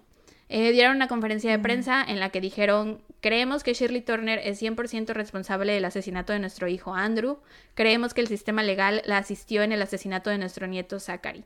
Cuando se formularon los cargos a Shirley Turner y ella escapó a Canadá, ignorantemente pensamos que la devolverían a Pensilvania en cuestión de semanas. Cuando la dejaron salir bajo fianza la primera vez, estábamos anonadados. Y ellos lo mencionan al inicio del documental, que ellos pensaban que a lo mucho iban a estar en Canadá dos semanas, tres semanas, pero se terminaron quedando ahí años, güey, porque nunca la extraditaron. Y bueno, ¿te acuerdas lo del psiquiatra que le pagó la fianza? Obviamente también se metió en un pedo, güey. Eh, y es que en Canadá es distinto lo de la fianza. Allá, si para sacar, de, por ejemplo, me quieres sacar a mí de la cárcel y me ponen una fianza de 50 mil, tú no tienes, o sea, si tú me quieres sacar, tú no tienes que poner el dinero, solo tienes que firmar que podrías poner el dinero. O sea, si no cumplo mi libertad condicional o si me porto mal mientras estoy bajo fianza, tendrías que pagar el dinero, pero si no, no. Mm, o sea, cualquiera puede sacar. Te digo, es más fácil sacar a la gente de la prisión en Canadá que en el pinche monopolio. Sí, güey, o sea, yo nada más voy y firmo y digo, ah, sí, sí, se va a portar bien, sí, no hay pedo, sí, sí, sí. O sea, no, tengo, no tengo yo que dar esos 50 mil, no tengo que tener ese dinero, ¿no? ¿Qué chingaderas son esas, güey? Entonces, de las dos veces que salió bajo fianza, no puse, nadie puso un peso, güey, nadie. Y salió bajo fianza. Al final el psiquiatra este lo mandaron Qué a... estupidez tuvo que pagar como 30 mil dólares o algo así y tuvo que tomar este terapia él también. Pero el tipo estaba súper de acuerdo, así como de, chale, no, esto no está bien. Pero pues, güey, ¿qué pedo? O sea, ¿por qué sacas a tu paciente de la cárcel? Eso me parece muy sketchy, muy raro. Yo siento que estaba enamorado de ella, güey. pues es que la tipa sí era muy manipuladora, güey. Es igual y sí. El 23 de octubre del 2009 se presentó la ley Zachary, que cambiaría el Código Penal de Canadá. Básicamente consiste en que la Corte puede negar la fianza o libertad condicional de aquellos acusados de crímenes graves para así poder proteger a sus hijos. Em, esta ley fue aprobada el 16 de diciembre del 2010. David Bagby escribió un libro sobre este caso, se llama Bailando con el Diablo, una memoria de asesinato y pérdida, y fue publicado en el 2007. Y bueno, el documental Dear Zachary pasó de ser un video para conmemorar a Andrew a una carta para Zachary, a un tipo documental de mm. crimen real. Y se estrenó en enero del 2008. Está en YouTube si lo quieren ver. Tiene subtítulos en español y se los recomiendo muchísimo. Es muy intenso. O sea, igual y ahorita si lo ven ya no les parezca tan intenso porque ya acaban de escuchar la historia. Cuando yo lo vi, sabía lo de Andrew, pero no sabía que iba a matar a Zachary, güey. Entonces, e, esa parte, ah, porque aparte ves a los abuelos reaccionando, güey, y la forma en que editó este chavo el documental en ese momento es muy intenso, en serio, muy, muy, estaba yo berreando. Em, entonces sí, se los recomiendo si quieren llorar. Em, sí, porque salen los, o sea, los salen totalmente destrozados. Y todos los amigos y familiares, los tíos, primos, la exnovia, Heather, Salen todos, güey, ya todos, o sea, todos están muy destrozados por lo que pasó. Pues Pero de todos modos se los recomiendo, vale mucho la pena. Y pues esa es la historia. Mis fuentes fueron el documental Dear Zachary, eh, Wikipedia, la página del documental Dear Zachary y la página del asesinato de Zachary Turner. Unos artículos en The Racket Online. Son cuatro artículos, los cuatro hablan sobre el caso, o sea, lo dividen en parte 1, parte 2, parte 3, parte 4. Y eh, está redactado por Tom Penny en 2019. Y el artículo The Murder of Andrew Bagby por Laura Lewis para medium.com. Y eso es todo. Wow. Pues gran trabajo, como siempre. I'm proud of you. Man, gracias. proud of you, man. English, man. Yo, y fíjate que a mí me pasó al revés. O sea, yo sabía de esta tipa, o sea, de, de Zachary, sabía del asesinato de Zachary, del bebé, por eso no me, no me choqueó tanto cuando dijiste así de que, que fue a la bahía, no sé qué, porque yo eso es lo que tenía registrado en la mente de este caso, de que se ahogó con el niño. Em, porque de hecho creo que hay, hay CCTV, ¿no? Hay este... Em, no. ¿Cómo se llama? No, no hay. Bueno, no, sé, entonces no sé por qué lo tengo tan así presente. Pero bueno, la cosa es que sí tengo como es el nombre de Zachary y el hecho de que se ahogó ella con él. Eso es como que lo que tengo registrado. Todo lo demás no me acordaba o igual y ni lo sabía, no sé. Pero sí está muy fuerte, güey. Siento que esa parte, o sea, porque aparte es, es muy frustrante en primera de cómo la dejaron tan libre tan fácilmente y luego, o sea, de que el hecho de que, o sea, eso llevó a esta otra cosa, ¿no? O sea, que se pudieron haber evitado. Eh, el asesinato de Andrew no se pudo, no se pudo evitar, pero el de Zachary sí se pudo haber evitado. Yo creo que incluso el de Andrew se pudo evitar. Em, sí, eh, mira, por ejemplo, el, su supervisor, él normal, las, a ver, déjame ordenar mis ideas. ¿Ves que en el trabajo, cuando estaba haciendo sus prácticas, que todo el mundo decía que era horrible trabajar con ella? Después de que ella se gradúa y le dan la licencia en ese hospital, a pesar de saber ese comportamiento, cambiaron las reglas. Porque se dieron cuenta que ellos pudieron intervenir. O sea, ahí había un montón de médicos y todos sabían lo inestable que era entonces, este supervisor ha dicho que lo que él debió hacer fue mandarla a evaluar con otra persona que no fuera su psiquiatra de confianza, su psiquiatra que le pagaba las fianzas. Em, entonces, yo creo que si ese, en ese momento su psiquiatra, digo, su supervisor hubiera intervenido, ella ni siquiera hubiera conocido a Andrew. Hmm. Porque nunca le hubieran dado la licencia para practicar medicina. Claro, bueno, es que efecto mariposa, ¿no? Efecto mariposa, pero yo siento que en esa etapa de su vida, como que todas esas cosas no eran eran graves, pero no eran, o sea, no hay... Mm, no me sorprende tanto que las hayan dejado pasar, ¿sabes? Porque, o sea, sabemos cómo es el pedo de que, o sea, en primera de lo que le dieron el arma sin hacerle ningún estudio psicológico y todo eso, o sea, hasta ese punto muchísimos, han dado muchísimos casos así, güey. Y también, o sea, el hecho de que haya perseguido al exnovio y todo eso, pues tampoco, a lo mejor, pues, güey, a los ojos de muchas personas o de la justicia dicen como que, pues, eso no significa, o sea, para nosotros sí, ¿no? Que es una persona peligrosa y loca, pero, o sea, realmente no, y no cometió ningún crimen contra otra persona. Entonces, o dicen hasta que romántico. Como... Ah, ¿En tu caso? ¿Cómo se llamaba el güey? El del Ay, el. Carl, Carl Tanzler, sí. Ajá, este, entonces hasta ahí no hay ninguna, eh, no hay ningún crimen contra otra persona, solo lo del taconazo, pero pues, o sea, sabes, es como, no sé, es más leve. Entonces hasta ahí yo siento que le, se, le pasaban esas cosas que no debieron de haber hecho, pero, o sea, hasta ahí no era nada grave, entre comillas. Y, o sea, todo lo que llevó al asesinato de Andrew, ¿no? Pero después de haber matado a Andrew, güey, o sea, es que ya fue como que el pic de su locura, ¿no? De ya llegar a matar a una persona. O sea, dejaron que pasaran todas estas cosas y llegó a matar a una persona. Entonces es como de ya ahí debieron de haber dicho, güey, o sea, ¿cómo no vimos todas estas señales? ¿Cómo no vimos todo esto? Ya que esta vieja se queda en la cárcel, ¿no? Sí, aparte, güey, ¿cómo puedes decir, cómo la jueza pudo decir que su crimen, aunque violento, fue muy específico? O sea, ¿quién Eso, dice eso que, no podía conocer, que no podía conocer a otro Andrew, a otro güey que intentara Claro. matar? O sea, no era como que Andrew fue su enemigo número uno desde que nació, no, no, era esta historia de que siempre fueron así. Se, se dio la situación porque ella Sí. tenía pedos. Sí, aparte ya estaba este antecedente de ser violenta con sus parejas, güey. Entonces, o sea, no había llegado al asesinato, pero llegó ya de- después. En Andrew ya terminó en asesinato. Entonces es como que dices, ya después de haber sido violenta con uno de sus exnovios y haberlo acosado y todo, tienes ese historial y luego tienes el, pinche hecho de que mató a alguien, güey. Entonces, ¿qué es lo que sigue? Si le dejas salir, obviamente va a seguir matando o va a seguir haciendo cosas porque está mal de la cabeza, güey. Pero pues, Pero sí, pinche vieja, güey. Aparte veo la- las fotos, el documental, pues es horrible porque ves al bebé cuando recién nace, ves Mm. cuando da sus primeros pasitos, ves a los abuelos que están súper felices. Este chavo, Kurt, mm, va a visitarlo y conoce a Zachary y es como a la semana o a las dos semanas que lo mata. Es súper triste, güey. O sea, de verdad, yo no me lo esperaba para nada, para nada. Te lo juro, estaba yo muy mal. sí, güey, pues sí me imagino. Pero bueno. Ah, Qué horrible fin. caso. Horrible, pero muy buen trabajo. Muchas gracias. Gra- Gracias. Pues, güey, yo te traigo un caso muy perturbante, muy frustrante y muy culero, güey. Da coraje y está feo, güey. Así que prepárense. Brace yourselves. Sí, porque esto es, güey, esto, el tuyo estuvo muy intenso, güey. Y el mío también va a estar intenso. Está bien, güey, es el episodio 50. Siento que necesitábamos Es- hacer algo intenso. Intensidad. Sí, sí, sí. Sí. El episodio intenso.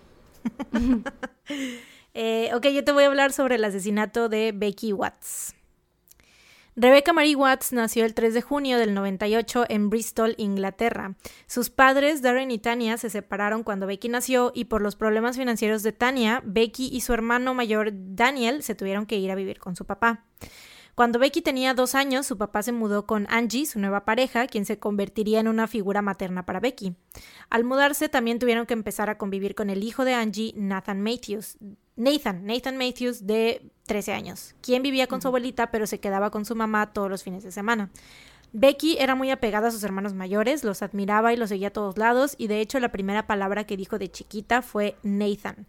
Sin embargo, a sus hermanos no les gustaba mucho convivir con ella y la molestaban constantemente, sobre todo Nathan, que se aprovechaba de ser mayor que ella para asustarla y jugarle bromas pesadas. Pero siento que es como muy típico, ¿no? De como de hermanos, porque pues, güey, ella tenía como dos, tres años, le llevaba 10 años este, este vato, entonces era como que así de que pues ella era Güey. como la hermanita así molesta que... ¿Tú y Lore? Güey, no, Pilar. Me lleva solo tres años y de verdad la cantidad de Bullying. cosas que me hizo, güey, te voy a contar rápidamente. Hubo una vez que había, mis papás compraron unos chilitos, hay pajaritos cantando a mi alrededor, ignórenlos. Porque eres Este, Blancanieves, güey, es obvio. Es porque soy vegana. Entonces, habían. Mis papás compraron de estos chilitos chiquitos de colores, que son como naranja, amarillito y así, que parecen dulces, chiquitos. Y entonces había una tacita de esos chiles en el refri. Y Pilar me dijo, yo tenía como tres años, güey, o cuatro. Y Pilar me dijo, so- bueno, no sé cuántos años tenía, pero estaba chiquita, güey. Y Pilar me dijo, pruébalos, son dulces. Y yo así, ¿en serio? Y me comí uno, güey. Y me morí de enchilada. O sea, no me morí literal porque estoy aquí, ¿verdad? Pero me morí. sigues. Después, mi papá compraba una crema que se ponía para la espalda, una crema porque tenía hongo o algo así. Entonces era crema para los hongos. Y estaba en la mesa y Pilar la agarró y me dijo, pruébala, es betún. Y yo así de no te creo, ya, porque dejé de confiar en ella porque me hacía muchas cosas. Me dijo, pruébala, es betún. Y le dije, no te creo. Y entonces ella hizo lo de que mete un dedo y se chupa el otro. Pero pues yo era una niña, güey. Entonces le creí y comí crema para hongos, güey. Y después me hizo otra con unos. ¡A la bestia! era horrible, güey, sí. Pilar, sé que ya hablamos de esto muchas veces. Sé que supuestamente ya te perdoné y quedé en el pasado, pero te acabo de balconear aquí. En Quédate en tu hogar. Te acabo de balconear, perdóname. Pero sí, o sea, lo que voy es que es normal que entre hermanos de pronto sean pesados. O sea, yo sé que mi hermana me amaba, creo, quiero pensar. O a lo mejor me empezó a amar cuando crecí, no sé. Este, pero es normal que los hermanos hagan bromas pesadas con los niños chiquitos de la familia. Porque los niños son horribles. sí, así es. Todos los niños son horribles. Eh, cuando Daniel, Daniel, ¿eh? El Daniel. Cuando Daniel creció, se fue a vivir con su mamá y ahora Becky, o sea, Daniel, otra vez dije Daniel, bueno, sí, Daniel. ¿Por qué no dices eh, Daniel? En lugar de Daniel, solo Daniel. Bueno, Daniel. Daniel. Daniel, es lo mismo, güey. Em, Daniel era su hermano mayor, el que sí era, biológico. Nathan era el que la molestaba más, era el adoptivo, también por eso la molestaba más, ¿no? O sea, era obvio. Eh, cuando Daniel creció se fue a vivir con su mamá y ahora Becky pues lo veía menos. Y como Nathan solo iba los fines de semana, pues básicamente ella era la única niña en la casa, ¿no? Cuando tenía 11 años y empezó la secundaria, inmediatamente fue víctima de bullying. Sus compañeros la molestaban por prácticamente cualquier cosa, porque era una niña como súper tímida y muy como reservada y así, pero más que nada al parecer la molestaban por su peso, aunque tengo entendido que no estaba como pasada de peso ni nada por el estilo, pero pues lo acabas de decir, güey, los niños son Los niños son horribles. Así que pues Becky se obsesionó con querer ser más delgada, porque en su mente tal vez esto haría que la dejaran de molestar, ¿no? Sus papás, aunque no creían que fuera necesario, eh, o sea, que bajara de peso, la apoyaron comprándole comida saludable para que siguiera su dieta, ¿no? O sea, ella dijo así como de quiero bajar de peso y ellos pues la apoyaron, pero pues estaban como muy al pendiente también, ¿no?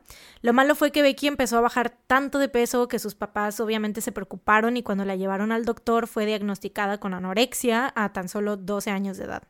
Mm. Su anorexia era tan grave que casi la hospitalizan, güey. O sea, neta se estaba muriendo de lo grave que era su anorexia.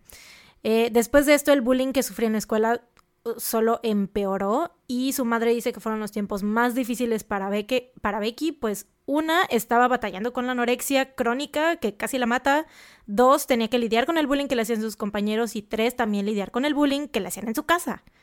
Eh, eh, que es su hermano, por parte de su hermano Nathan, que ya para este entonces, cuando ella tenía como 12 años, el hermano ya tenía 22, güey, que yo siento que esa edad ya ser malo con tu hermana, güey, es como... Sí, güey. Y siento que, eh, eh ah, no, güey, aparte era, era horrible el tipo, o sea, se burlaba de su anorexia, güey, le decía que estaba gorda, que tenía que bajar de Pero peso, ¿y qué pedo sabiendo... con sus papás? ¿Qué pedo con los papás? O sea, pues es que no sé, o sea, yo siento que, no sé, o sea, como que no medían la gravedad del problema, o a lo mejor lo hacía cuando no estaban ellos, porque los papás pues trabajaban y así. Y aparte tenían pedos, bueno, ahorita, ahorita te digo más de, de, la familia.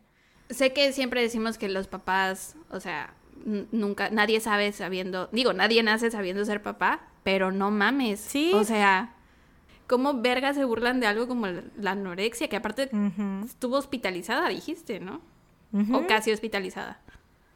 No, o sea, casi la hospitalizaron, pero se estaba ya muriendo, güey. Eh, bueno, a pesar de todo esto, gracias a los cuidados médicos y al apoyo de sus papás, Becky logró superar su, superar su anorexia a los 13 años. Gradualmente recuperó su confianza en sí misma y empezó a hacer amigos y a concentrarse en sus intereses. Le gustaba mucho la moda, sobre todo los zapatos, o sea, como que tenía, coleccionaba zapatos, eh, escuchar música e ir al cine.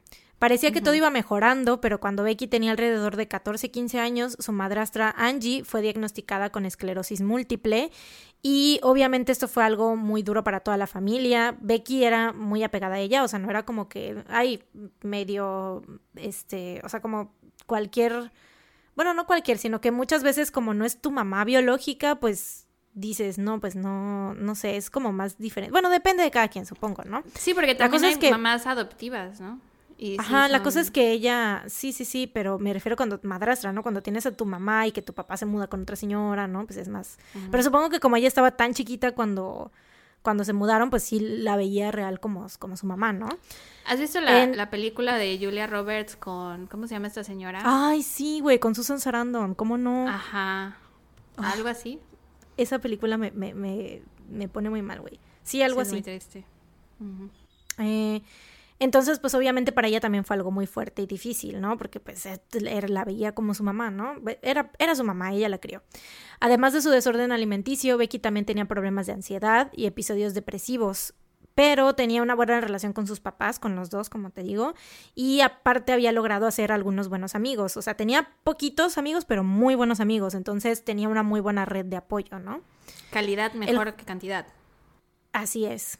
Entonces, pues ya como que sus problemas, sí seguía teniendo problemas, pero ya estaba logrando, o sea, a esos 14, 15 años ya estaba logrando como solucionarlos y era una niña ya feliz, o sea, ya era un poquito más, o sea, estaba evolucionando, ¿no? Ya como logrando superar sus problemas ya. ¿Cómo qué año era más o menos? Movimiento de, como 2014 más o menos. Ok, es que estoy intentando... Cuando yo tenía 15, el jueves, sí, de hecho ya ahí te venía una fecha. Ah, ok. ahí te venía, ahí venía. El jueves 19 de febrero del 2015, sus amigos cercanos empezaron a preocupar ya que Becky no estaba respondiendo sus mensajes. El día anterior, Becky había salido con sus amigas, o sea, el miércoles, y se había quedado a dormir en casa de una de ellas. Y después de esto, nadie la había visto. Sus papás no se habían preocupado porque pensaban que seguía con sus amigas, o sea, era súper normal que Becky se quedara como varios días seguidos con sus amigas. Eh, pero sus amigas pensaban que había regresado a casa con sus papás, ¿no? Entonces, tanto los papás como las amigas le hablaban y le mandaban mensajes, pero como uno pensaba que estaba con el otro, pues, o sea, estaban como intentando no preocuparse y pensaban que a lo mejor no tenía, no tenía batería o que no quería contestar, no sé, ¿no? O sea, los papás pensaban así como de que no, pues igual está, o sea, se está divirtiendo con sus amigas, o sea, hay que dejarla en paz, ¿no? No hay pedo. Y como era fin de semana, este, tengo entendido que tenían puente, este, de. ¿Por qué no le habrán llamado a las amigas? Le las amigas le llamaron también. Y es lo que te digo, o sea, ellas pensaban que estaba con sus papás. ¿Por qué los papás no le mm. llamaron a las amigas? Pues porque, o sea, no se quisieron preocupar, güey. Nada más fue como de que dijeron, bueno, no creemos que esté pasando nada malo, ¿no? Eh, al día siguiente sus amigas deciden ir a su casa para ver si le pasaba algo, si estaba enojada. A lo mejor dijeron, güey, ¿qué tal que está enojada con, con nosotras o no sé?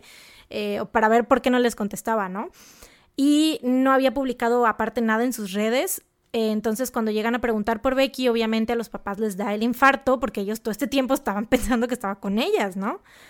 Es así como hasta ese día, el viernes 20 de febrero, los padres de Becky le llaman a la policía para reportarla como desaparecida. Para este punto nadie había visto a Becky en las últimas 48 horas, así que obviamente las posibilidades de encontrarla viva eran prácticamente nulas. Eh, la policía llega a la casa de la familia de Becky y empiezan a interrogar a la familia y amigos para tratar de conectar los puntos y saber dónde podría estar. Hasta ahora lo que se sabe es que el martes fue el último día que su familia la vio.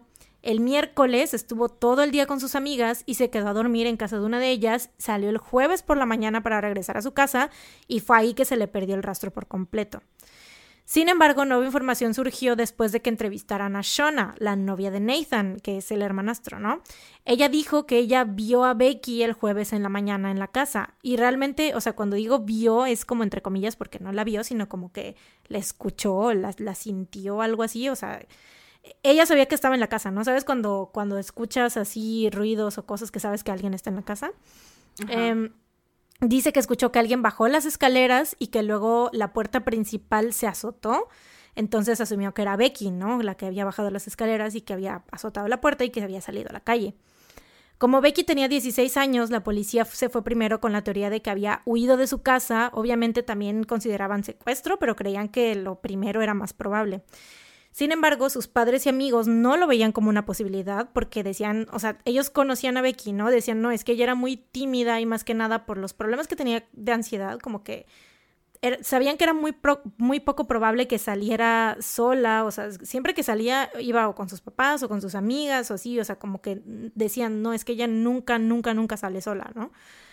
Y normalmente, aparte, cuando si un adolescente se escapa de su casa, mínimo a una persona le dice, ¿no? algún amigo o a alguien, ¿no? O le cuenta alguna cosa que lo lleve a pensar que se va a ir de su casa, pero pues en este caso no era así. Em, o empaca sus cosas. Ajá, Sus mínimo. cosas seguían ahí en la casa. Eh, pues registraron, bueno, ahí voy, ahí voy, ahí voy. Se realizaron varias búsquedas en los alrededores, pero no había ningún rastro de Becky ni pistas que llevaran a su paradero, así que la policía se empieza a concentrar en recabar las coartadas de los familiares y conocidos.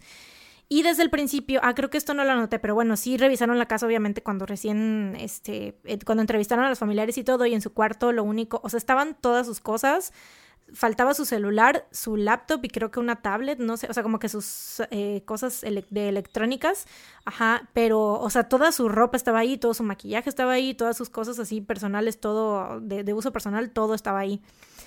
Eh, y bueno, ajá, desde el principio, ajá, desde el principio sienten que algo no está bien. Y debido a que ningún vecino parecía haber visto a Becky el jueves, ya que no había sido captado en cámaras de seguridad cercanas, empezaban a sospechar que Becky realmente nunca salió de su casa. Así que seis días después de su desaparición deciden hacer análisis forenses en la casa y es entonces que se encuentran lo que pa- con lo que parecía ser manchas de sangre en la puerta de la habitación de Becky. Junto con tres sets de huellas dactilares, unas en la parte de abajo de la puerta, otras a la, a la altura de la cintura y otras a la altura de los hombros, más o menos. Eh, la policía continúa con sus interrogaciones, pero esta vez desde un ángulo diferente, sobre todo con Nathan y Shona, ya que ellos al parecer habían sido las últimas personas en ver a Becky con vida. Y es entonces que Nathan empieza a dar respuestas muy preocupantes.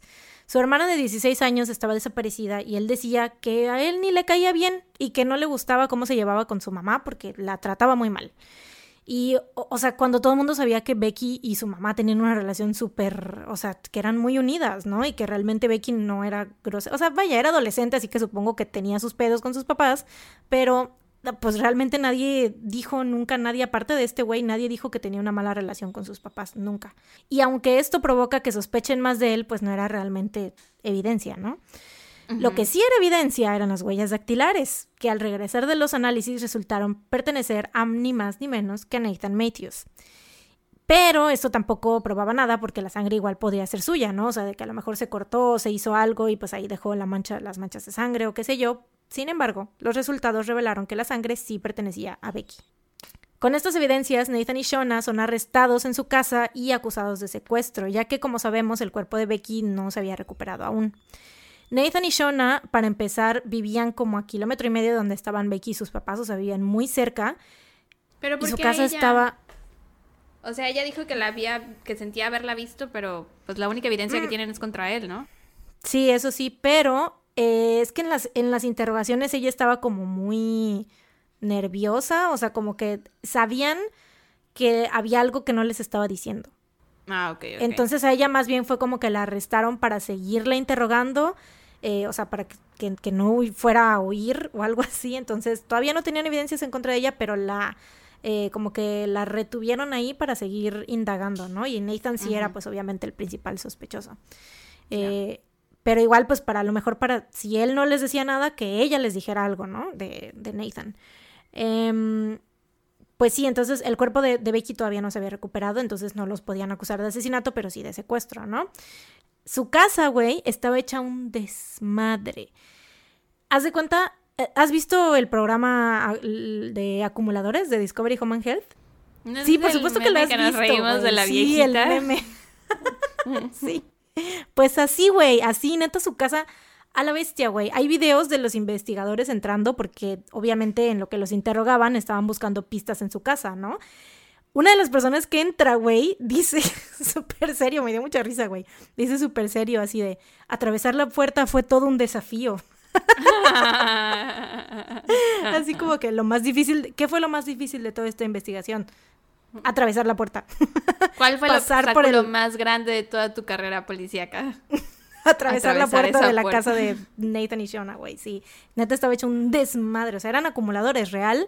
No había espacio donde poner las cosas, güey. Eh, ajá, dice, dijo que ni siquiera se podría abrir, se podía abrir bien la puerta porque por todas las cosas que habían ahí atrás, ¿no? Todo estaba Ah, onda, qué llenísimo de cosas, cosas encima de cosas, güey. Hay un video de ellos que van entrando ahí y dices, güey, qué pe... O sea, no pueden ni caminar, güey. Y es como, dices, güey, ¿cómo pueden vivir así? No mames, qué horror. Pero bueno, o sea, literal, todo el, el, o sea, el lavabo, haz de cuenta, lleno de platos, pero en, en, el lavabo y en la, esta cosa en donde pones los platos limpios, la estufa, güey, con cosas encima, o sea, no se podían hacer de comer, güey, ni lavar los platos ni nada, güey. Ay, no, horrible. Total, eh, ni si, güey, ni siquiera se habían dado cuenta porque, o sea, era de dos pisos, ¿no? La casa. Y ni siquiera se habían dado cuenta que había un baño en el segundo piso por la cantidad de cosas que habían acumuladas alrededor de la puerta, güey. Pero cuando entraron ahí, o sea, había desmadre en todos lados, menos en la bañera que estaba ah. impecable, güey. O sea, de todas las mm. cosas, y aparte la bañera que obviamente sabemos que es como que un espacio donde un acumulador es como que, güey. Sí, es la gloria, güey. La gloria para los eh, eh, la gloria para los acumuladores porque le cabe un chingo de cosas, ¿no? Y dicen, güey, ¿Cómo que todo está hecho un desmadre y la bañera, puff, o sea, maestro limpio, ¿no? Eh, de alguna manera. ¿Viste alguna vez el, programa de Cambiemos de Esposas? Qué horrible programa. Misoginia al mil por ciento. Pero me acuerdo que había una señora que en el baño tenía no sé cuántos baños en su casa, porque en Estados Unidos son ricos y tienen como ocho baños para una casa de dos personas. Entonces tenían uno de sus ocho baños, literal, todo, todo, todo, todo, todo con papel de baño. O sea, con paquetes de papel de baño en todo el baño, güey. Sí, ahorita me acordé de eso. Como pa' qué, güey. Como la mamá de, de, la, esta de la Honey Boo Boo, ¿no? Que, que, este, que tiene un chingo de, de, de, todo. O sea, como que compra en Costco cajas y cajas y cajas y vive como si fuera a ser el apocalipsis o algo así. bueno, que seguro cuando empezó el COVID, güey, ella no necesitaba salir de compras. Tampoco la señora del papel de baño. Ella tenía papel de baño. Ella sabía que iba a pasar. ¿Te acuerdas cuando no había papel de baño? Inicios de ella sí tenía. bueno. En ese entonces ella no tenía de qué preocuparse. Eh, de alguna manera, neta, neta, no sé cómo, pero los investigadores logran encontrar dos recibos que estaban escondidos en un gabinete en algún lugar de esta pinche sala de menesteres que tenían por casa, güey. Era la eh, casa de las cosas perdidas de Halloween Town. Yo lo vi como la sala de los menesteres de Harry Potter, güey. Literal, llena de cosas. Pero bueno, la neta no me acuerdo de Halloween Town. Tiene mucho que no la veo. Bueno. Pero sí, algo así. Ambos recibos tenían fecha. Pero ¿te imaginas, güey? Buscar, o sea, recibos, pedazos, dos pedacitos de papel en esa madre, güey. O sea, en ese que neta estaba, o sea, no podías ni pasar. Güey, neta, mis, mis respetos para esos investigadores. eh, pero bueno, Ambos recibos tenían fecha del 29 de febrero y eran de una tienda tipo Home Depot. Tenía otro nombre que aquí creo que lo anoté después. Eh, se descubrió que compraron una sierra circular, lentes de protección, guantes y máscaras. Con esto ya tenían, sí, güey, ya tenían a Nathan obviamente ya súper agarrado de los pezones, güey. Así que el vato decide hablar con un abogado y escribe una declaración, porque cuando lo están interrogando, te digo, em, simultáneamente los tenían, los arrestaron, los, eh, los estaban interrogando y estaban buscando en la casa, ¿no? Entonces, pues obviamente ya el curso de la, de la interrogación, pues va, se va hacia decirle, oye, ya encontramos esto y esto, ¿qué pedo? ¿No? O sea, ya, ya lo tenían. Eh, cuando el abogado se, le entrega esta declaración a la policía, Nathan les pregunta, ¿y me tengo que quedar a escucharla o me puedo tapar los oídos? ¿Qué pedo? ¿Por qué? ¿Por qué sea ¿Qué, ¿Qué? ¿Quién? ¿Por qué se taparía los oídos? la declaración decía lo siguiente.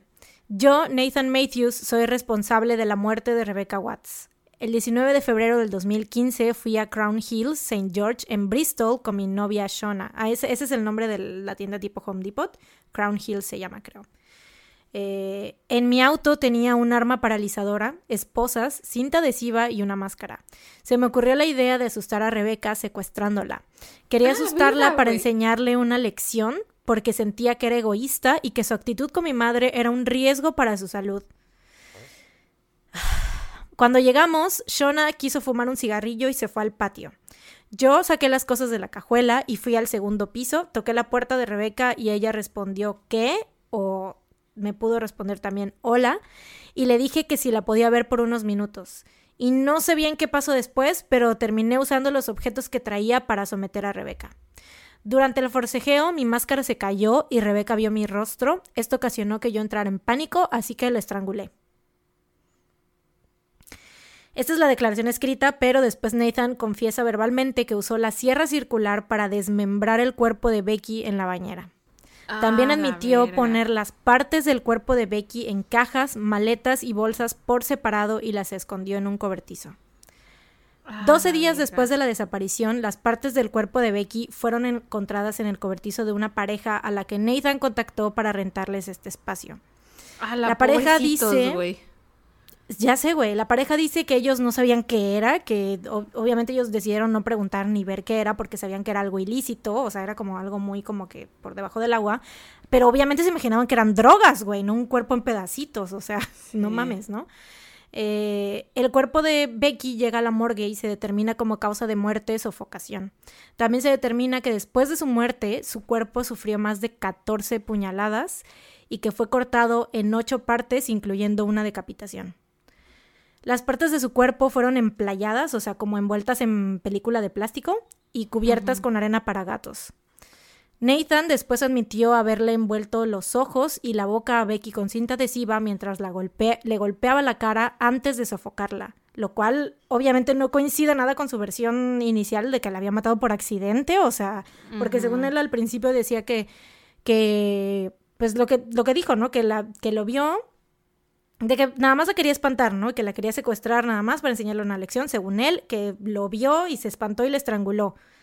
Pero, o sea, y los, todos los golpes que le dio antes de estrangularla y las, o sea, la apuñaló aún después de que ya estaba muerta. En ninguna de sus declaraciones Nathan involucró a Shona, pero la policía obviamente no creía que no tuviera nada que ver porque, ok, pon tú que de alguna manera no se haya dado cuenta que, eh, o sea, que ella eh, estuviera en el patio, sí, fumándose un cigarrillo y que no se hubiera dado cuenta que Nathan estaba asesinando a Becky en el segundo piso de la casa, ¿no? Pero Pero ¿y cuando O sea, la era- cortó en pedacitos? Exactamente, güey. Era prácticamente imposible que no se diera cuenta que su novia estaba desmembrando un cuerpo en el baño de su casa. O sea, porque no me digas que se tardó. O sea, por mucho que no haya estado ella en la casa por unas horas o qué sé yo, que estuvo trabajando, pero güey, no te tardas unas horas en desmembrar un cuerpo y en hacer todo lo que el vato hizo, güey. Imagino que debía de desprender un olor, ¿no? Por el calor Por de la supuesto, sierra, al cortar los huesos. Y el del ruido de la sierra, güey. O sea, qué No, o sea, pero diciendo que ella no estaba, cuando regresara a Mm. la casa seguramente debía oler como a hueso quemado o a piel quemada. Y no me digas que no usó el baño en, todas, en todo ese tiempo que estuvo ahí. ¿Solo había un baño? Pues no sé, güey. Tal vez era el único baño al que se podía entrar, acceder. Mm. no sé. Pero bueno. Eh, mientras Nathan admitía su culpabilidad, Shona seguía siendo cuestionada, pero ella negaba su parte de la culpa. Después de 96 horas, los interrogatorios terminaron y Nathan fue acusado del asesinato de Becky Watts.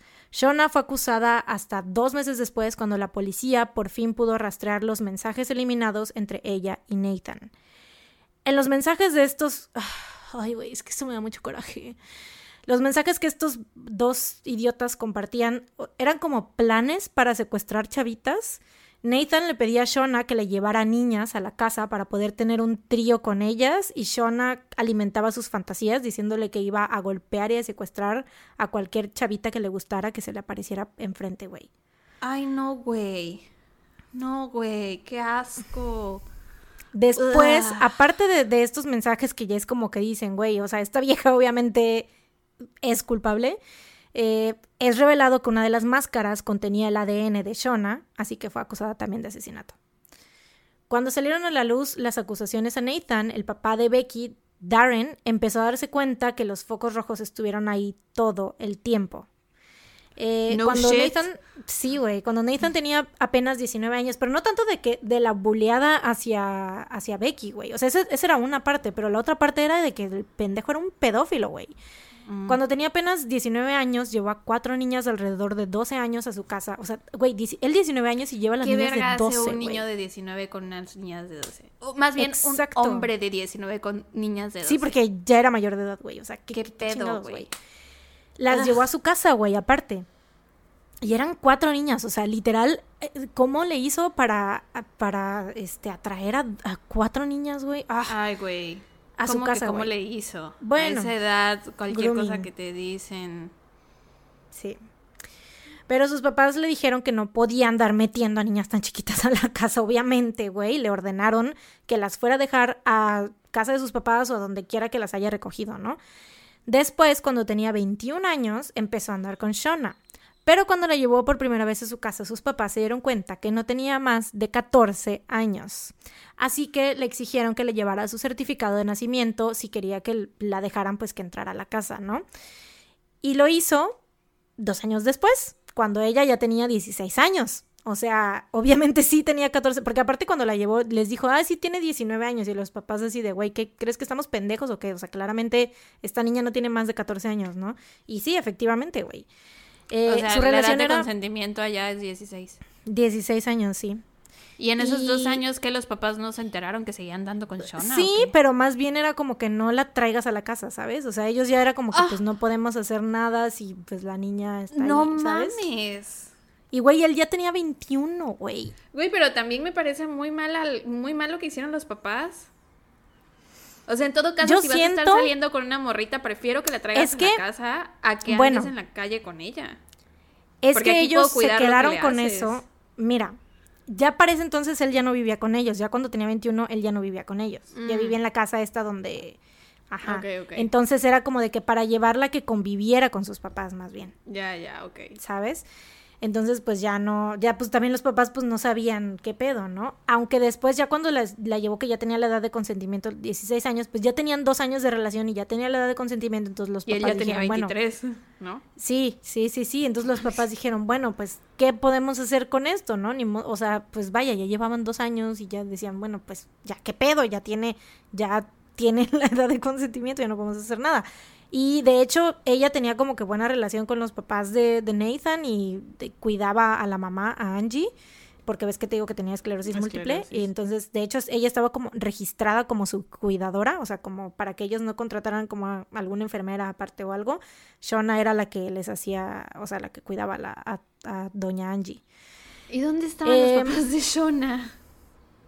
Ah, güey, es que esa morra tuvo una vida medio difícil, güey. O sea, obviamente, para que a los 14 años se enredara con un pedófilo, güey, pues... Bueno, no creo que eso tenía... sea necesariamente correlación. Pues, o sea, sí, pero bueno, en, este caso sí.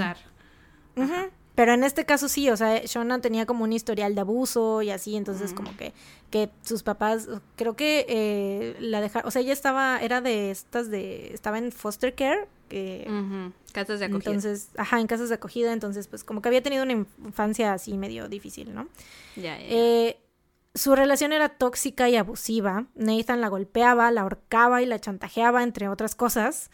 Pero Shona dice que todo esto era consensuado, según ella, aunque al parecer, digo, aunque al saber que su relación empezó cuando yo tenía 14 y el 21, obviamente la línea entre el consentimiento y el grooming está pues borrosa, ¿no? Eh, ella todo el tiempo dijo que era consensuado, pero pues yo siento, en lo personal, yo siento que es grooming, porque aparte, o sea, ella decía de ciertas cosas que eran consensuadas, pero cuando ya le tocaban temas de que, bueno, y cuando te golpeaba y que te chantajeaba, eso también era consensuado y ella decía, ah, bueno, no, eso no, ¿sabes? Pues es que sí me puedo imaginar que te ahorquen consensuadamente, ¿no? Con consentimiento.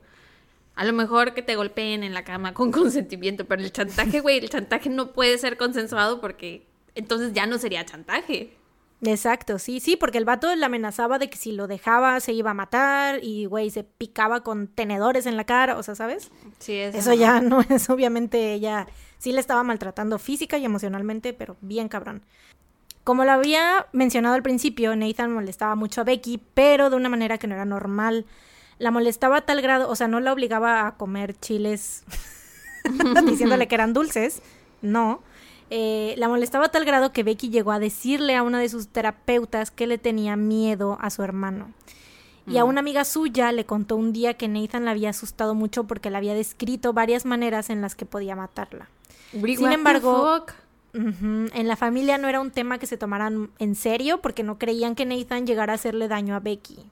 Güey, perdóname, pero sus papás en serio son en las entrevistas sale el papá de Becky diciendo que obviamente él, o sea, si hubiese o sea, se, da de topes en la cabeza todos los días, güey. Y dice así de, o sea, él no quería pensar que su hijo, bueno, que su hijo adoptivo le fuera a hacer daño a su hija, pero, o, sea, porque él, él tuvieron una conversación una vez y Becky le llegó a decir eso, de que le daba miedo Nathan, ¿no? Y él le dijo así de que no te preocupes, o sea, él no te va a hacer nada, nada más. pues si tu hija adolescente te dice que le tiene miedo a tu hijo adulto, es por algo, escúchala. O sea, sé que en retrospectiva es muy fácil juzgar y yo no soy mamá, nunca he tenido hijos, pero, güey, o sea, de verdad, varias cosas que me has dicho me dan ganas de azotarme contra la pared, porque digo, no puede ser, o sea, ¿qué pedo con los papás? Pero bueno, ellos se han es que mira, por su cuenta, no necesitan que yo les diga esto.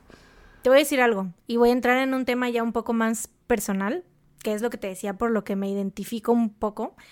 Eh, un tema, yo sufrí un tipo de violencia, un tipo de abuso con una familiar de, o sea, con una persona que era cercana a mí, familiar.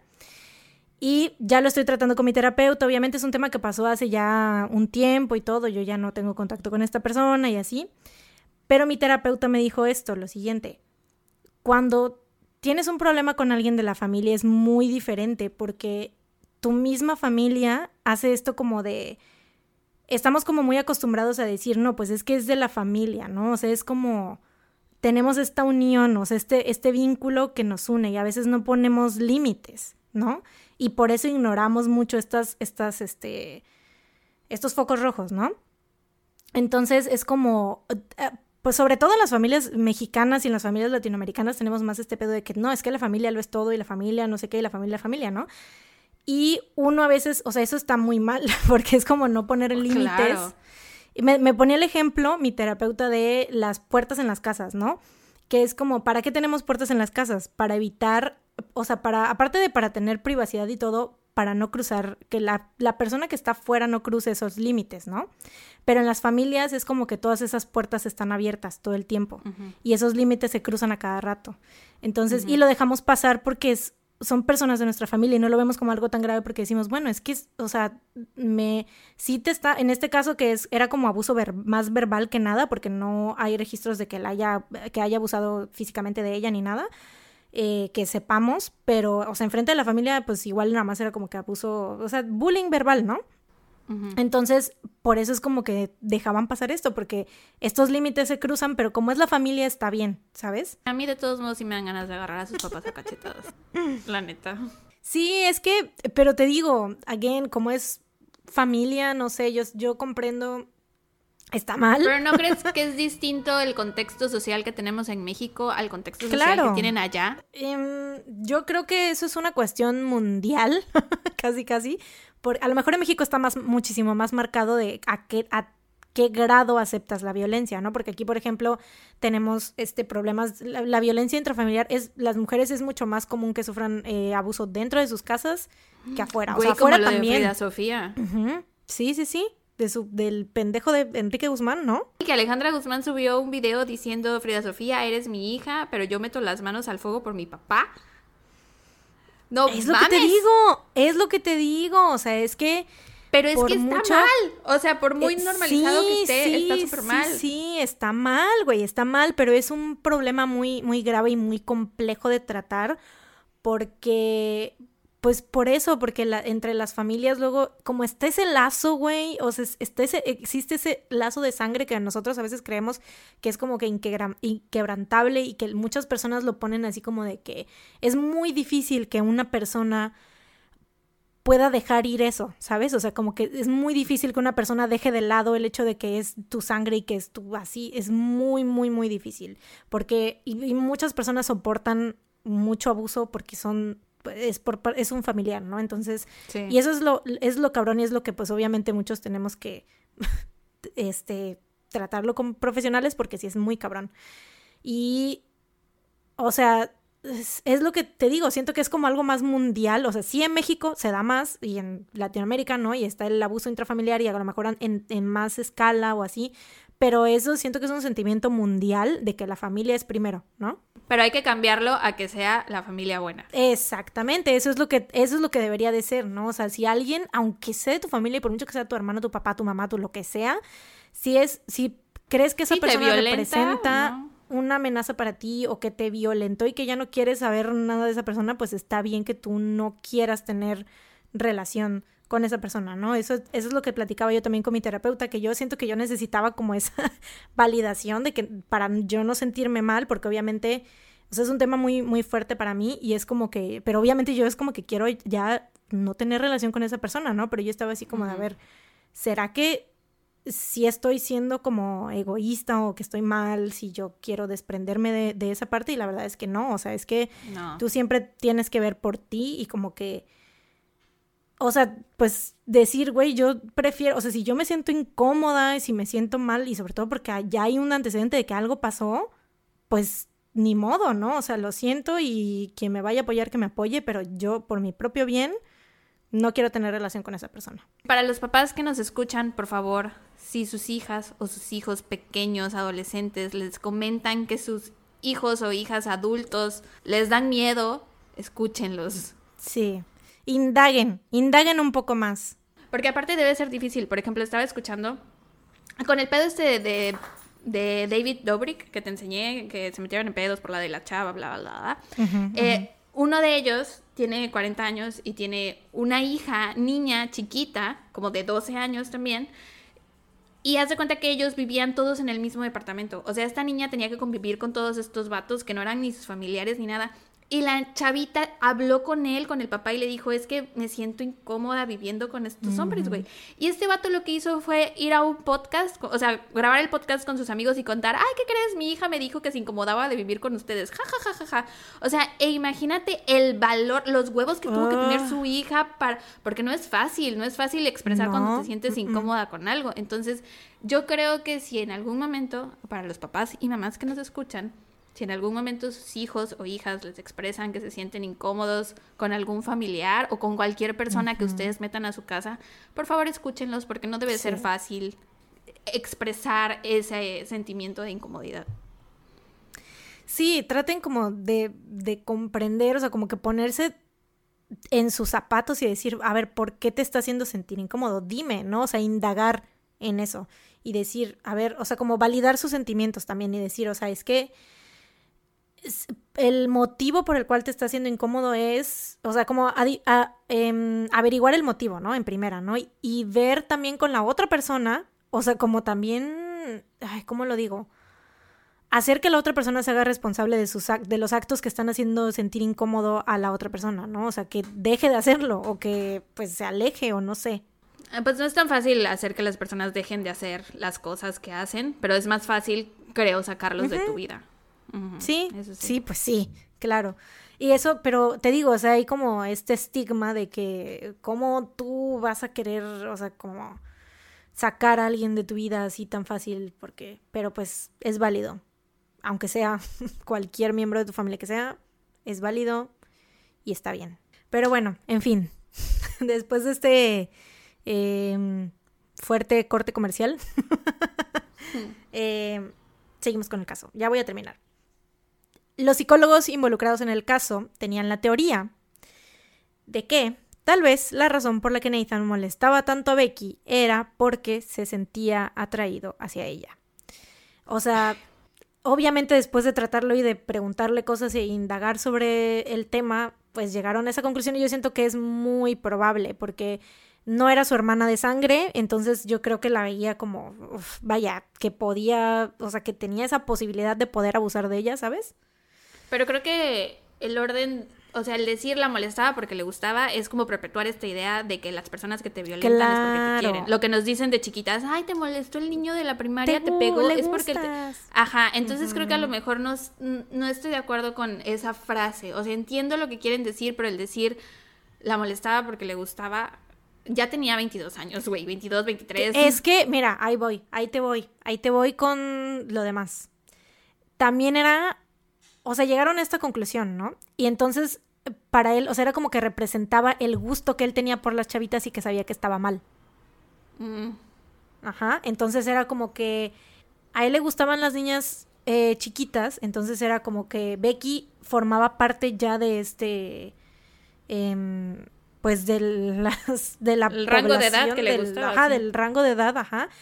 Entonces, pues era como que le, le atraía y a lo mejor él, pues él sabía que estaba mal, entonces era como que, pues descargar su frustración y su, todas las mierdas que traía en la cabeza con ella. ¿sabes? Y al final pues dijeron esto así de que sí, a lo mejor igual y no la quería matar en un principio, igual y sí solo la quería secuestrar, pero la iba a terminar matando porque la iban a secuestrar pues para usarla como juguete sexual o quién sabe qué chingado puto plan retorcido traían, güey. Pero bueno.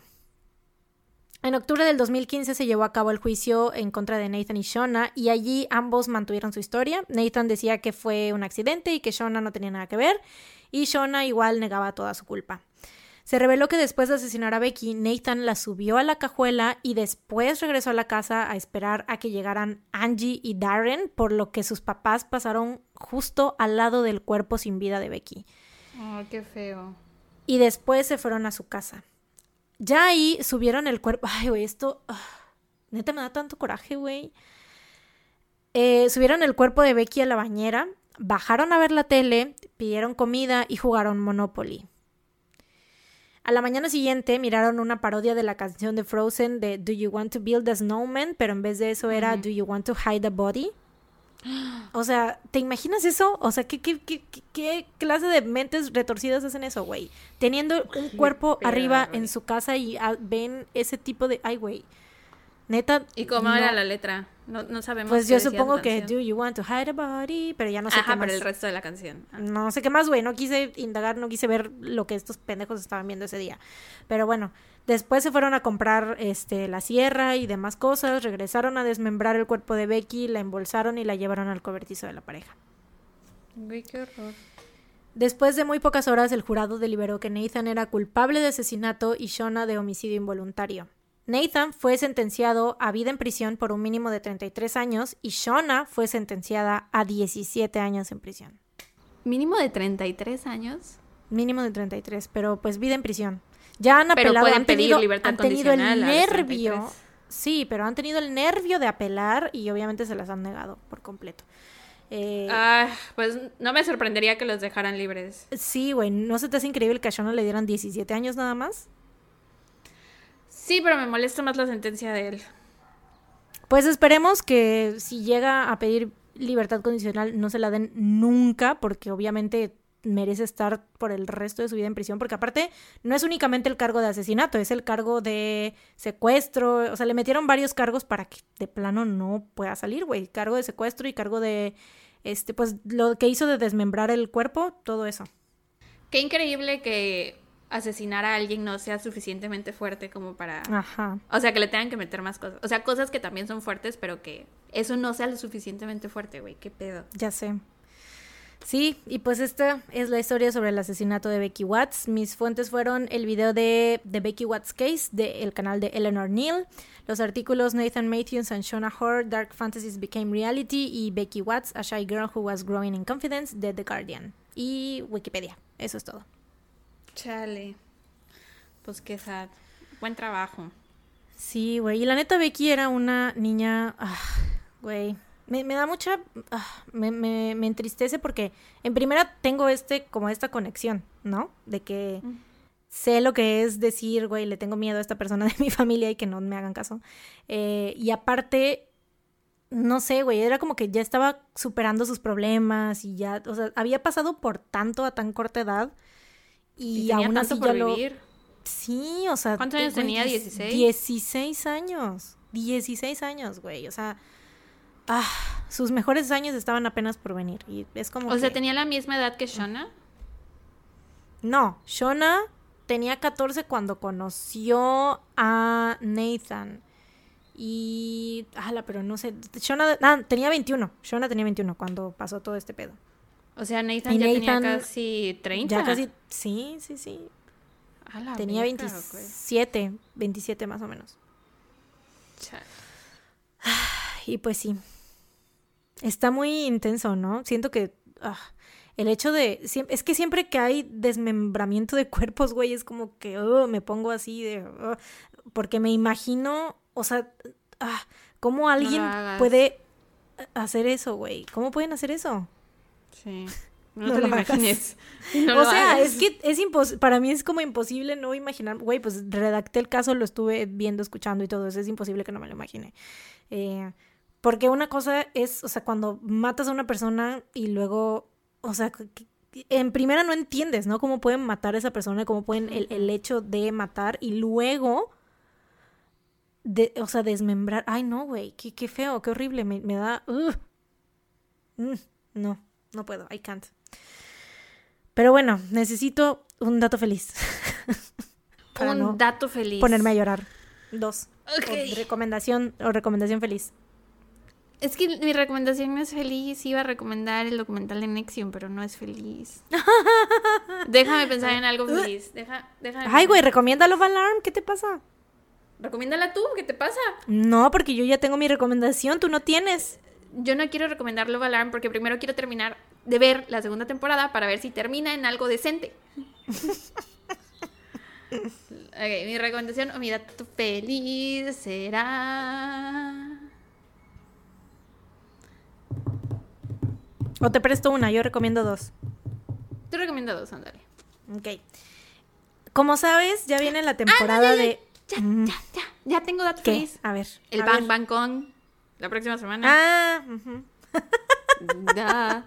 Siempre BTS salvando el día. salvando el dato feliz, sí, claro. Ay, el mío podría ser la celca de Jungkook que subió hoy. Oh. Ayer que me desperté, lo primero que vi fue la notificación del tweet de BTS. Y era que van a tener un concierto en línea el próximo sábado. Estoy muy emocionada. Bueno, que no es un concierto en línea, Estamos. bien. Es este un, una recopilación de conciertos, pero los van a pasar en su canal de YouTube totalmente gratis. Entonces es como si fueran conciertos, pero no son conciertos. O sea, sí son conciertos, pero no en vivo. En ese momento que lo estamos viendo nosotros. ¿Do you know what I mean? Sí, sí, sí. Ya, ese es mi dato feliz. Estoy emocionada. ¡Ay! Que Yo salió también. el nuevo álbum de, de Fearless de Taylor's Version. ¿De My qué? Fellow Swifties. Eh. El álbum de Taylor Swift que regrabó su álbum Fearless. Entonces, Mm. eso. Y sacó nuevas canciones y nueva versión de algunas canciones. Entonces, ese también fue mi dato feliz. De la semana, sí es cierto, no me acordaba. Me sentí como si tuviera 15 años de nuevo el jueves en la noche. Fue muy divertido. Mm. Muy bien. Y ya. Ahora, ¿cuál es el tuyo? ¿Ves cómo ya estoy, eh, ya cada vez evito más decir Gracias. cosas feas de tu, de esa morra? Gracias. De nada, de nada. Mi recomendación feliz es, como sabes, ya se acerca la temporada. De hecho, ahorita que subas, cuando subas el episodio, que va a ser 11... ¿Qué temporada? 14, se acerca? ca- 14. Viene la temporada de Oscars. Bueno, es temporada Ah. ahorita de porque ya salieron las nominaciones. Ya había sido, eh, ¿no? eh, Pero la pos- generalmente es antes, ¿no? Sí, generalmente es como por febrero. Pero ahorita por el pinche cobicho y todo ese pedo, pues ya saben, ¿no? Se pospusieron hasta el 25 de abril. Y pues, o sea, es como falta semana y media. Es en el domingo 25 de abril. Y yo, como cinéfila que soy, obviamente me chuto todas las fucking películas nominadas, estén en donde estén, las busco piratas, las busco en Netflix, las busco donde estén. Ahorita como no estoy me extraño, es algo que extraño mucho hacer, extraño mucho ir al cine, es lo que más extraño desde que empezó este puto virus. Fui una vez, sí te conté, ¿no? Que fui una vez al cine. No. Fui una vez al cine y no volví a ir porque dije, güey, me voy a aventar, voy a ir. Este, se- supongo que tienen todas las medidas, supongo que está todo bien. Me dio un chingo de ansiedad y no he vuelto a ir al cine, güey, desde entonces. fue hace como, no sé, ya ni sé hace cuánto tiempo fue, pero neta no he vuelto a ir y no quiero volver a ir porque me dio mucha ansiedad. Eh, y, pero pues sí, estoy viendo todas las películas nominadas y ahorita vi varias, pero la que les quiero recomendar se llama Promising Young Woman. La encuentran en Cuevana. Ay, le pegué el micrófono. Eh, es por si la quieren ver, o sea, está gratis ahí, véanla. Y es sobre una chava que, ay, es que quisiera no decirles nada para que vayan a verla así sin, sin que tenga ningún contexto, güey. Porque está muy buena, güey. O sea, solamente confíen en mí. Es buenísima de principio a fin. Sale Carrie Mulligan. Y bueno, está bien, sí les voy a decir de qué se trata. es una chava que hace cuenta que vive, tiene como 30 años, vive con sus papás y tiene un trabajo así como que muy pues trabaja en una cafetería y es como que todo el mundo la molesta porque está como que le dicen, güey, tienes 30 y cómo trabajo, tienes un trabajo así, sigues viviendo con tus papás, etcétera, bla, bla, bla. Pero ella está como de que no le interesa nada y, o sea, dice, güey, si yo quisiera tener un trabajo chingón, vivir sola, lo haría, pero no quiero, no me interesa tener esa vida.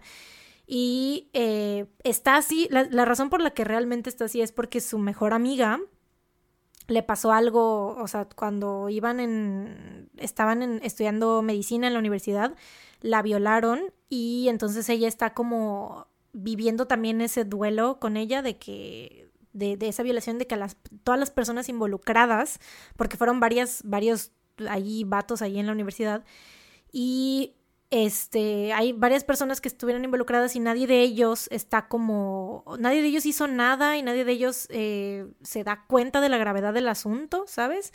Entonces tiene muchos temas de, pues esto, de la violación, de la misoginia, de la pinche masculinidad frágil, ¿sabes? Entonces está muy, muy chida, se los recomiendo mucho y tiene un pinche final que no mames, neta, es de los mejores finales que he visto en mi vida. No los quiero hypear, pero neta es muy, muy, muy buena. Creo que de todas las que he visto de, de, las nominadas a los Oscars es mi favorita.